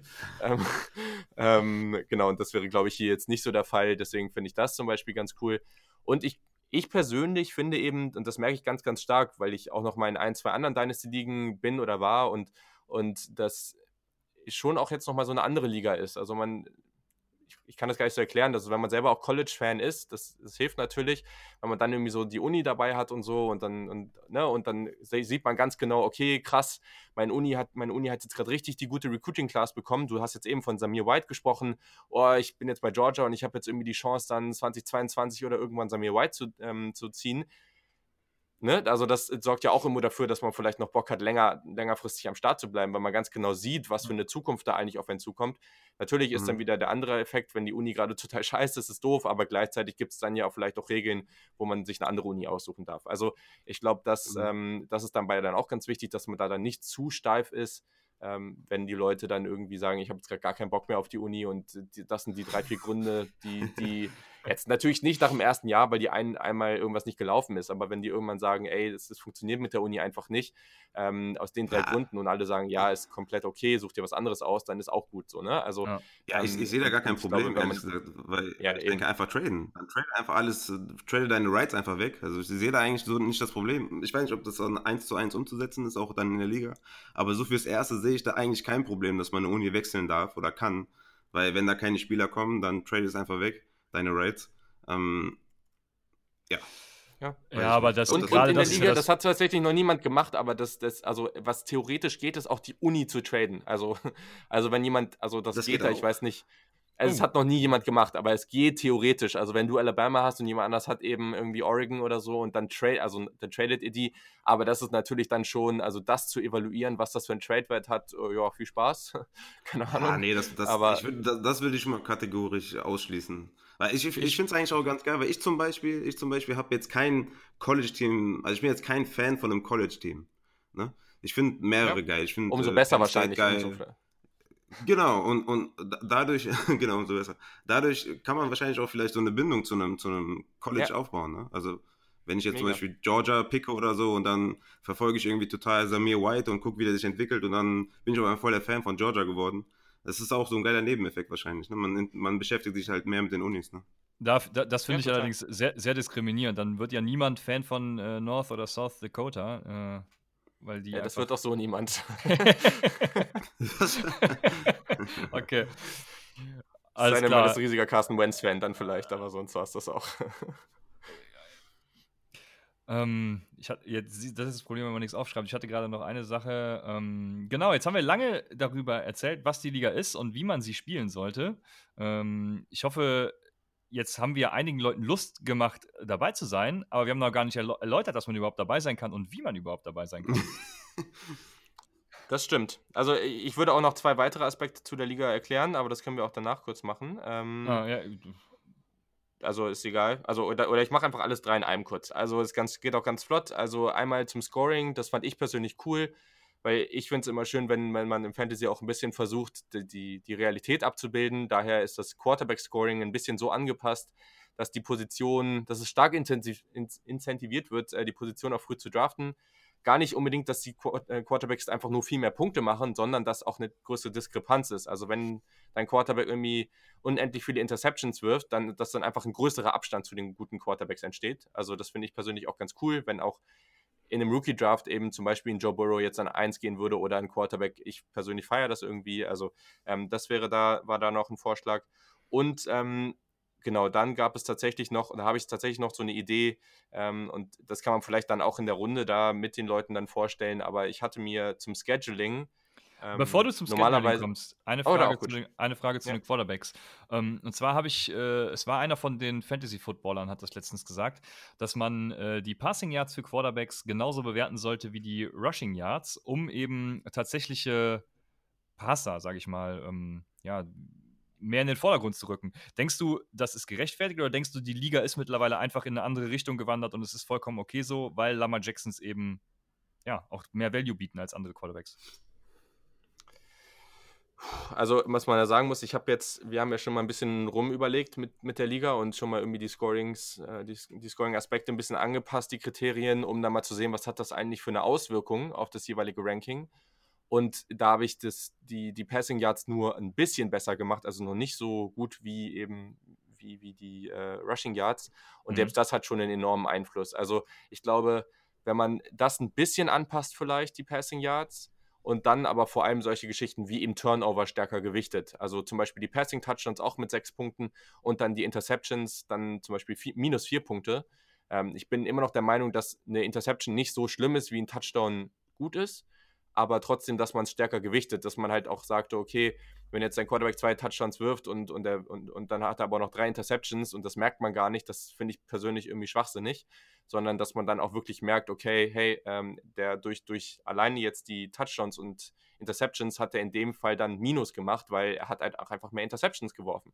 So, und ähm, das am Ende führt das wahrscheinlich schon dazu, dass Quarterbacks, die eben viele Turnover produzieren, dann am Ende auch deutlich weiter unten landen als, als die, die eben gut unterwegs sind. Und ähm, denke, das hat dann auch nochmal einen ganz guten Einfluss darauf, wie Quarterbacks in der Liga bei Trades oder bei, bei Drafts gewertet werden. Ja, aber das Problem bei Interceptions ist ja auch immer, dass es nicht immer unbedingt die Schuld des Quarterbacks ist. Ne? Kann ja auch sein, dass ein Receiver vielleicht die falsche Route gelaufen ist oder ein Ja, gut, aber ein Touchdown so. ist auch nicht unbedingt immer, also ne, der, der Quarterback kann auch einfach irgendwie einen kurzen Ball äh, irgendwie einen Slipscreen auf den Running Back werfen ja. und der macht den ganzen Job, weißt du? Also da denke ich mir auch so auf, der Quarterback hat jetzt gar, oder so ein schöner Endaround, wo die den Ball nur so nach vorne werfen, so ungefähr drei Zentimeter. Ja ja, da hat er mhm. überhaupt nichts mit zu tun, aber er kriegt halt trotzdem den Touchdown. Also so kannst du es auf beiden Seiten werten.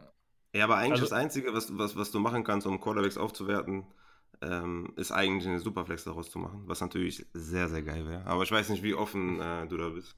Ich glaube, ich, ich glaub, das ist, äh, das ist äh, auch spannend. Ich glaube, das sollte man am Ende einfach, ähm, einen dieser beiden Sachen sollte man in der Runde dann diskutieren. Ich glaube, da sollte man, wenn man die, die Leute dabei hat, eine coole Liga zusammen hat, dann einfach nochmal sich so ein paar Fragen, ne, wie zum Beispiel mit den Pipeline Rides in der Zukunft, äh, hier, wie läuft das mit den Quarterbacks und so. Also ich würde persönlich es cool finden, wenn man die Quarterbacks aufwertet, aber wie man das dann am Ende umsetzt, das würde ich dann, glaube ich, in Polls dann einfach nochmal ähm, noch festmachen in der Liga. Ja, ich meine, eine, eine, Superflex würde natürlich nochmal ganz andere Dimensionen äh, offenlegen. Das stimmt. Ne? Das stimmt, das stimmt. In jeglicher Hinsicht. Ja, wie gesagt, aber bin ich auf jeden Fall auch offen für. Also, ja. Mhm. Ich muss auf jeden Fall meinen Chart an das aktuelle Scoring anpassen, weil dann wird Florida State wahrscheinlich nicht mehr in dem einen Tier sein, sondern äh, ein bisschen weniger Value bieten. ohne James Winston. Oder ja. beziehungsweise mit James Winston, aber ohne äh, das bisherige Scoring. Auch sehr spannend. Ja, hast du schon einen soliden Vorteil hier mit, deinem, mit deinen krassen Skills. Also, Jetzt habe ich dich unterbrochen mit, äh, mit dem Scheduling, sorry. Ja, also das ist jetzt tatsächlich ziemlich nerdy, muss ich sagen, aber Leute, die College Football feiern und die Leute suchen wir hier auch irgendwo. Ich fand's geil. Ich persönlich, ich habe da noch nie drüber nachgedacht vorher und habe gedacht, so, ey, könnte man das umsetzen? Und ich fand, das ist schon auch ein bisschen mehr random an der Stelle, aber am Ende fand ich es persönlich total geil. Also am Ende, also wir machen es wie folgt. Wir gehen jetzt einfach mal von 16 Teams aus, dann ist es ein bisschen einfacher umzusetzen. Man würde Conferences und Divisionen bilden, also zwei Conferences mit jeweils zwei Divisionen a vier Teams. Ähm, das Schedule wäre so, dass man die eigene Division doppelt spielt und dann jeweils einmal gegen die Teams aus der anderen Division. Dann hat man alle Teams aus der eigenen Conference gespielt. Okay. Und dann der restliche Schedule, den schedult man selber. Das ist ja wie im College. Man hat ein paar Spiele, die man selber schedult. Das heißt, in dem Fall würde man sagen, oh, okay, hier, äh, man kann auch gegen Leute aus der eigenen Conference noch spielen. Ich habe jetzt noch drei Spiele übrig, ich sage jetzt mal irgendwas, und ähm, ich muss mir jetzt Leute suchen, gegen die ich an den Spieltagen spiele. Da muss man halt mit anderen quatschen. Da kann man aber natürlich auch sagen, ich suche mir jetzt die guten Teams aus der anderen Conference oder ich suche mir die schlechten Teams aus der anderen Conference. Das ist auch nochmal sowas. Das ist, ähm, das ne, in den in, an den Unis, in, ähm, im College Football sieht man das auch. Teilweise spielen die nur gegen schlechte Teams, gehen dann irgendwie 11 und 1. Das ist aber vielleicht nicht so viel wert, wie wenn ein anderes Team drei Niederlagen hat, aber nur gegen gute Teams gespielt hat. Ähm, genau, dann gibt es in der letzten Woche äh, klassisch die, die Rivalitätenwoche, sage ich jetzt mal, ich sage es jetzt mal auf Deutsch. Ähm, wenn wir dann vielleicht ein bisschen Glück haben und Teams wie Ohio State und Michigan oder Auburn und Alabama drin haben. Ähm, oder sonst bilden wir einfach irgendwelche Rivalitäten. Das kann man ja auch irgendwie machen. Aber dass man ähm, zum Beispiel zwischen euch beiden oder sowas, ne, ja, wenn ihr, ihr sagt, so, da, da dann gibt es richtiges, richtigen Bash und dann könnt ihr im Podcast dann da immer drüber reden äh, und sowas. Ja. Ähm, das wäre irgendwie auch cool. Dann, dann am Ende gibt es, also deswegen ähm, wäre auch der Ablauf nicht klassisch wie das normale Playoff-System. Danach gibt es eine Woche mit Conference Championship Finale. Das heißt, die beiden Gewinner der, der Division in der eigenen Conference spielen in der Woche gegeneinander, haben also ein extra Spiel, was die anderen nicht haben. Man muss nochmal checken, wie einfach das umzusetzen ist in der Liga, aber ich bin mir relativ sicher, dass man das mit dem Programm machen kann. Ähm, und nur die beiden spielen gegeneinander, haben also ein Spiel mehr. So, danach gibt es praktisch das Playoff, so wie in echt auch, aber es ist halt anders aufgebaut. Es ist dann so aufgebaut, dass es wie in echt in dem echten College Football dann das College Football Playoff gibt, also Halbfinale und Finale. Und es gibt noch den Rose Bowl, weil der irgendwie so ikonisch ist, ist irgendwie ein total das coole Bowl-Spiel. Das heißt, es würden sechs, sechs Teams in die Playoffs kommen. Wie man das dann aber macht, ist, dass es wie ein echten Komitee gibt. Also das heißt, es geht hier nicht danach, ähm, wer die beste Bilanz hat, sondern jeder Owner in der, in, in der Liga schreibt und wir hoffen einfach mal darauf, dass alle so integer sind, dass sie nicht einfach ihr eigenes Team mal einstellen, weil sie sich selber feiern. Ähm, ich, ich glaube, da muss man dann, da, da muss man dann, glaube ich, nochmal gucken, wie, wie man das macht. Aber am Ende würde sich das dann ja auch auflösen, weil jeder sein eigenes Team nach oben stellt. Keine Ahnung. Ähm, und wählen praktisch die besten Teams von 1 bis 6. Und dann würde praktisch 1 gegen 4 in einem Halbfinale spielen, 2 gegen 3 im anderen Halbfinale und 5 gegen 6 im Rose Bowl. Und dann würde es finanziell, hat man irgendwie, ich sag mal, einen Pot von 100 Euro und dann äh, und dann kriegen eben die, die im Rose Bowl spielen, zum Beispiel einfach irgendwie jeder einen Zehner oder so, dass sie irgendwie die, die Startup-Kosten für das Jahr wieder raus haben und die anderen, die im Playoff-Halbfinale sind und dann im Finale kriegen dann halt ein bisschen mehr. Und so hätte oder man, halt man zahlt in den Sommerfestpot rein. Oder sowas, das ist ja total egal, wie auch immer man das macht. Das ist ja total Latten. Ähm, aber genau, an der Stelle hätte man dann irgendwie auf eine sehr verrückte Art und Weise, wie ich finde, dann das echte College Football Playoff irgendwie so ein bisschen nachgebildet. Das wäre natürlich komplizierter in dem Sinne, dass nicht einfach die Teams feststehen, sondern jeder muss sich Gedanken machen, okay, welche Bilanz haben die, gegen wen haben die so gespielt, ähm, vielleicht auch ähm, Team, Team 1 hat die beste Bilanz, aber da sind jetzt drei Spieler verletzt, die halt jetzt irgendwie das Team viel schlechter machen habe mhm. ich jetzt, sage ich persönlich, ich möchte die vier besten Teams in den Playoffs sehen äh, oder weit oben und ziehe deswegen ein anderes Team an eins oder so. Ne? Also ich glaube, da kann man dann auch nochmal gewisse Kriterien festmachen, wo man sagen kann, okay, hey Leute, wenn ihr darüber überlegt, wen ihr wo rankt, dann könnten das Aspekte sein, die eben da reinspielen. Und dann bildet jeder sein eigenes Ranking, ein, am Ende wird es ausgewertet und dann haben wir einen Playoff und einen Rose Bowl. Und ich fände das, also als College Football Fan fände ich das ultra cool. Also wir bilden quasi genau das nach, was jeder am College Football Playoff System scheiße findet. ich weiß nicht, ob man das scheiße findet. Also ich weiß, das ist vielleicht deine Meinung, aber ich finde es eigentlich ganz cool. Also, nee, nee also ich, ich ähm, habe ja schon gesagt. Ich habe ja schon gesagt, ich finde das System echt geil. Also vor allem mit dem, ja, mit dem Voten. Man kann ja einfach sagen, dass man sich selber nicht voten darf oder so. Also ich finde das äh, ziemlich geil, auch innerhalb jetzt so einer Fantasy-Liga. Ja, bin da ich könnte auf jeden Fall sehr viel Stimmung sorgen, sagen wir mal so. Ne? Ja. Ja, und das ist so soweit die Liga. Genau. genau also, und jetzt habe ich auch alle Aspekte. Genau, man, man muss also schon sehr viel Bock auf das Ganze haben, was wir vorgestellt haben. Man muss äh, ja, sich sehr für College auch interessieren, um irgendwie Pipeline Rides und so sicher anwenden zu können. Das sind schon mal Grundvoraussetzungen, denke ich. Ähm, ja, was hätten wir sonst noch für Voraussetzungen, um sich anzumelden? Also, ja, ich muss vielleicht gewisse, dazu sagen. Äh, ja, ja, ja sag ruhig. ähm, Sag ruhig warum. Also ich, ich ähm, muss aber sagen, also wenn jetzt jemand sagt, ich, ich beschäftige, also ich, ich sage jetzt einfach mal als Beispiel, ich höre jetzt den, also mein Podcast, er hört jetzt meinen Podcast schon ein bisschen länger, er oder sie natürlich, ähm, meinen Podcast schon ein bisschen länger, ähm, gucke ein bisschen College Football, aber jetzt noch nicht so extrem intensiv. Das ist auch vollkommen okay. Also wenn man sagt, man ist riesiger NFL-Fan und guckt einfach ein bisschen College Football, dann ist das vielleicht auch ein cooler Weg da reinzufinden. Dann sagt man, ich habe meine Uni, ich beschäftige mich ein bisschen mit der Uni, wie, wie Raphael, wie du eben gesagt hast, so, dann, dann mhm. werde ich vielleicht irgendwie auch dadurch Fan, ich gucke das ein bisschen mehr, ich verfolge die ein bisschen mehr und ich beschäftige mich genauso mit dem NFL-Draft wie sonst auch, das reicht ja. Also ähm, es geht jetzt hier nicht darum, dass wir hier äh, Hardcore College Football Nerds brauchen. Also das jetzt also nicht. Am Anfang bei der College Football Auswahl muss, äh, bei der, bei der College Auswahl muss man sich natürlich ein bisschen damit beschäftigen, aber ich glaube, da gibt es auch genug Möglichkeiten, Recherche zu betreiben oder vielleicht, wenn, also wir machen die Liga ja auch zusammen, wir werden ja auch alle in der Liga dabei sein. Ähm, wir können ja vielleicht auch gucken, dass wir, ähm, wenn es jetzt den einen oder anderen gibt, wo, wo gesagt wurde, ey, ich hätte da gerne Unterstützung, dann können wir auch gucken, dass wir am Anfang irgendwie mal ein paar Ressourcen zur Verfügung stellen, wo wir sagen, ja, wenn du hier ein bisschen liest, ähm, dann wirst du da, glaube ich, einen ganz guten Überblick bekommen. Ähm, und äh, ich glaube, man findet einen Weg. Also, das, ja, ich glaube, es ist darum, wichtig, dass man, dass man sich mit, mit, mit, ja, sorry. Ich glaube, es ist wichtig, dass man sich mit College ganz gut auskennt, sage ich mal. Ähm, aber wie gesagt, es gibt halt auch Podcasts, die man hören kann vom, vom Julian. Du kannst dem Julian sogar eine Frage stellen, dann wahrscheinlich äh, zur Dynasty, ja, die nimmt ja, er dann mit in den Podcast auf. Ähm, welche Uni vielleicht irgendwie nächstes Jahr eine gute Running Back oder Right Receiver Klasse hat oder sonstiges. Ich glaube, was viel mhm. wichtiger ist, dass du ähm, Fantasy-Erfahrung hast, also Fantasy-Football-Erfahrung. Ich glaube, das spielt eine viel größere Rolle als die College-Erfahrung, weil du einfach mit den ganzen, mit den ganzen Startup-Draft viel zu viele Fehler machen kannst, wenn du noch nie Fantasy-Football gespielt hast. Also ich glaube, im Optimalfall äh, bist du halt jemand, der schon eine Dynasty gespielt hat im Fantasy Football und der, ja, nicht am Rande, aber also der ja so, so ein gerne College Football guckt, sich nicht perfekt auskennt. Ähm, ich glaube, das wäre wär dann eine gute Mischung. Im Optimalfall natürlich, dass, dass du beides äh, schon kennst und äh, schon oft gemacht hast. Aber ich glaube, dass du im Fantasy Football gut, gut bist, ist wichtiger, als dass du dich perfekt im College auskennst. Ja, also, also das muss man vielleicht auch nochmal dazu sagen, ne? Also, sorry, also das muss man vielleicht dazu sagen.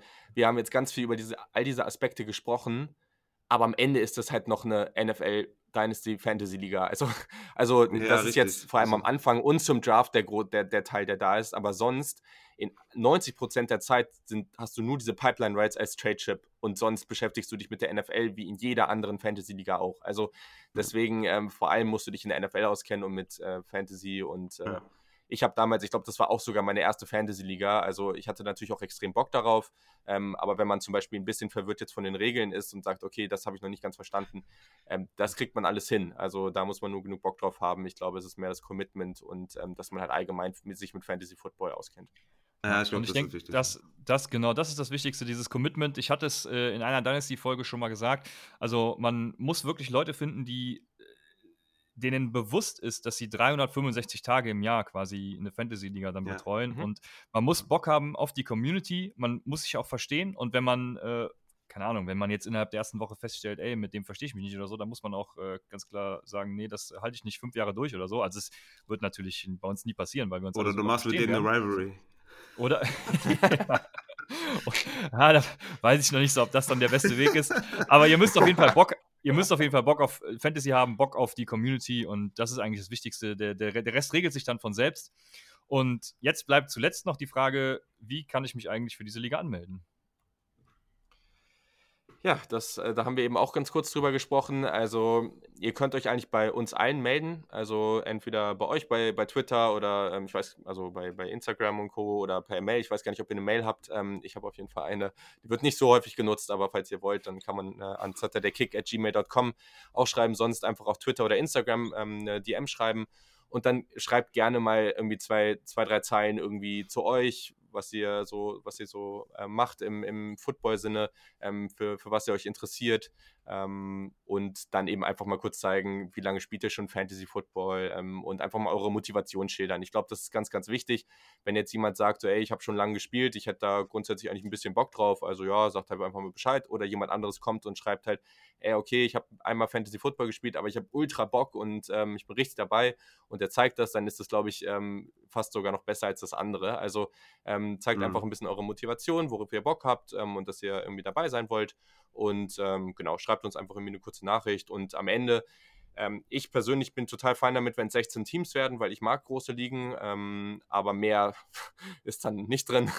Ähm, deswegen müssen wir jetzt einfach gucken. Also wir sind jetzt schon zu vier tatsächlich, also ihr, ihr beiden, ich und ähm, ich habe äh, dem, ich weiß nicht, äh, je nachdem, wer meinen Podcast schon hört, der Peter Schindler, der war sehr, sehr, sehr häufig bei mir im Podcast dabei und ich fand es irgendwie ganz cool, dass er, wenn er auch dabei ist und äh, genau, ich glaube, das kann das Mindeste, was ich machen kann, nachdem er schon drei, so viel Zeit für meinen Podcast sich genommen hat, ähm, der würde auch auf jeden Fall am Start sein und dann haben wir eben, ich sag mal noch, äh, mindestens zwölf weitere Plätze dabei ähm, am Start und wenn ihr Bock habt, dann meldet euch einfach bei uns und dann hoffe ich, dass wir dann praktisch nach dem echten NFL Rookie Draft dann mit der Startup Draft starten können, weil die dauert ja auch immer ein bisschen, aber wir müssen natürlich wissen, wo die Rookies dann noch spielen oder es hilft zumindest. Ja. An alle vielleicht noch eine kurze Information. Äh, also die unseren Pod Podcast hören, wissen, dass wir äh, My Fantasy League ähm, immer so ein bisschen blamen. Ähm, die haben aber, die haben aber tatsächlich, also wir spielen über My Fantasy League. Ähm, die haben aber eine coole sage ich mal, eine App, also eine, eine App, die quasi das äh, Layout unterstützt. Also wenn, also wie ich zum Beispiel, ich mache alles, was Fantasy angeht, immer über Handy. Ich bin nie am Laptop. Und deswegen ist für mich einfach wichtig, dass, dass sie eine coole App haben. Und die haben halt so eine, ich weiß nicht, ob die neu ist, aber mir, mir hat das ein Kollege geschickt. Ja, die, die, die so ist nicht offiziell. Das, äh, die gibt es schon länger, genau. die ist nicht offiziell, aber die ist ganz gut, ja, das stimmt. Genau, das wollte ich gerade sagen. Die ist, das ist keine offizielle MFL-App, aber ähm, die ist halt ganz geil. Da kannst du alles machen. Du kannst Line-Up äh, stellen, du kannst äh, im Chat äh, Fragen beantworten, du kannst sein, äh, ja, du kannst halt alles machen, Schedule sehen, Roster sehen. Also Leute, seid nicht ab, seid nicht irgendwie abgeneigt, äh, wenn wir über My Fantasy League spielen. Die haben jetzt mittlerweile eine App oder ja, wie sagt man das denn? Die haben eine die Applikation haben zur Seite die, oder? Die haben vor allem halt diese Einstellungsmöglichkeiten, die wir hier suchen. Genau. Das ist das Große. Das habe ich ja, genau. also wie wir auch über My Fantasy League gelästert haben, aber wir haben immer gesagt, die Einstellungsmöglichkeiten da, die sind halt äh, einfach besser als bei allen anderen und deswegen äh, werden und müssen wir uns damit abfinden. Und, wir äh, wissen, wie wir uns retten jetzt, können. Ja. Jetzt werde ich nie wieder über My Fantasy League hetzen, weil Niemals. jetzt ist My Fantasy League natürlich geil. ja, beste App. ja, nee, aber also es erlaubt sehr, sehr viele Möglichkeiten, das Ganze anzupassen und ich glaube, das ist bei der Liga natürlich schon relevant.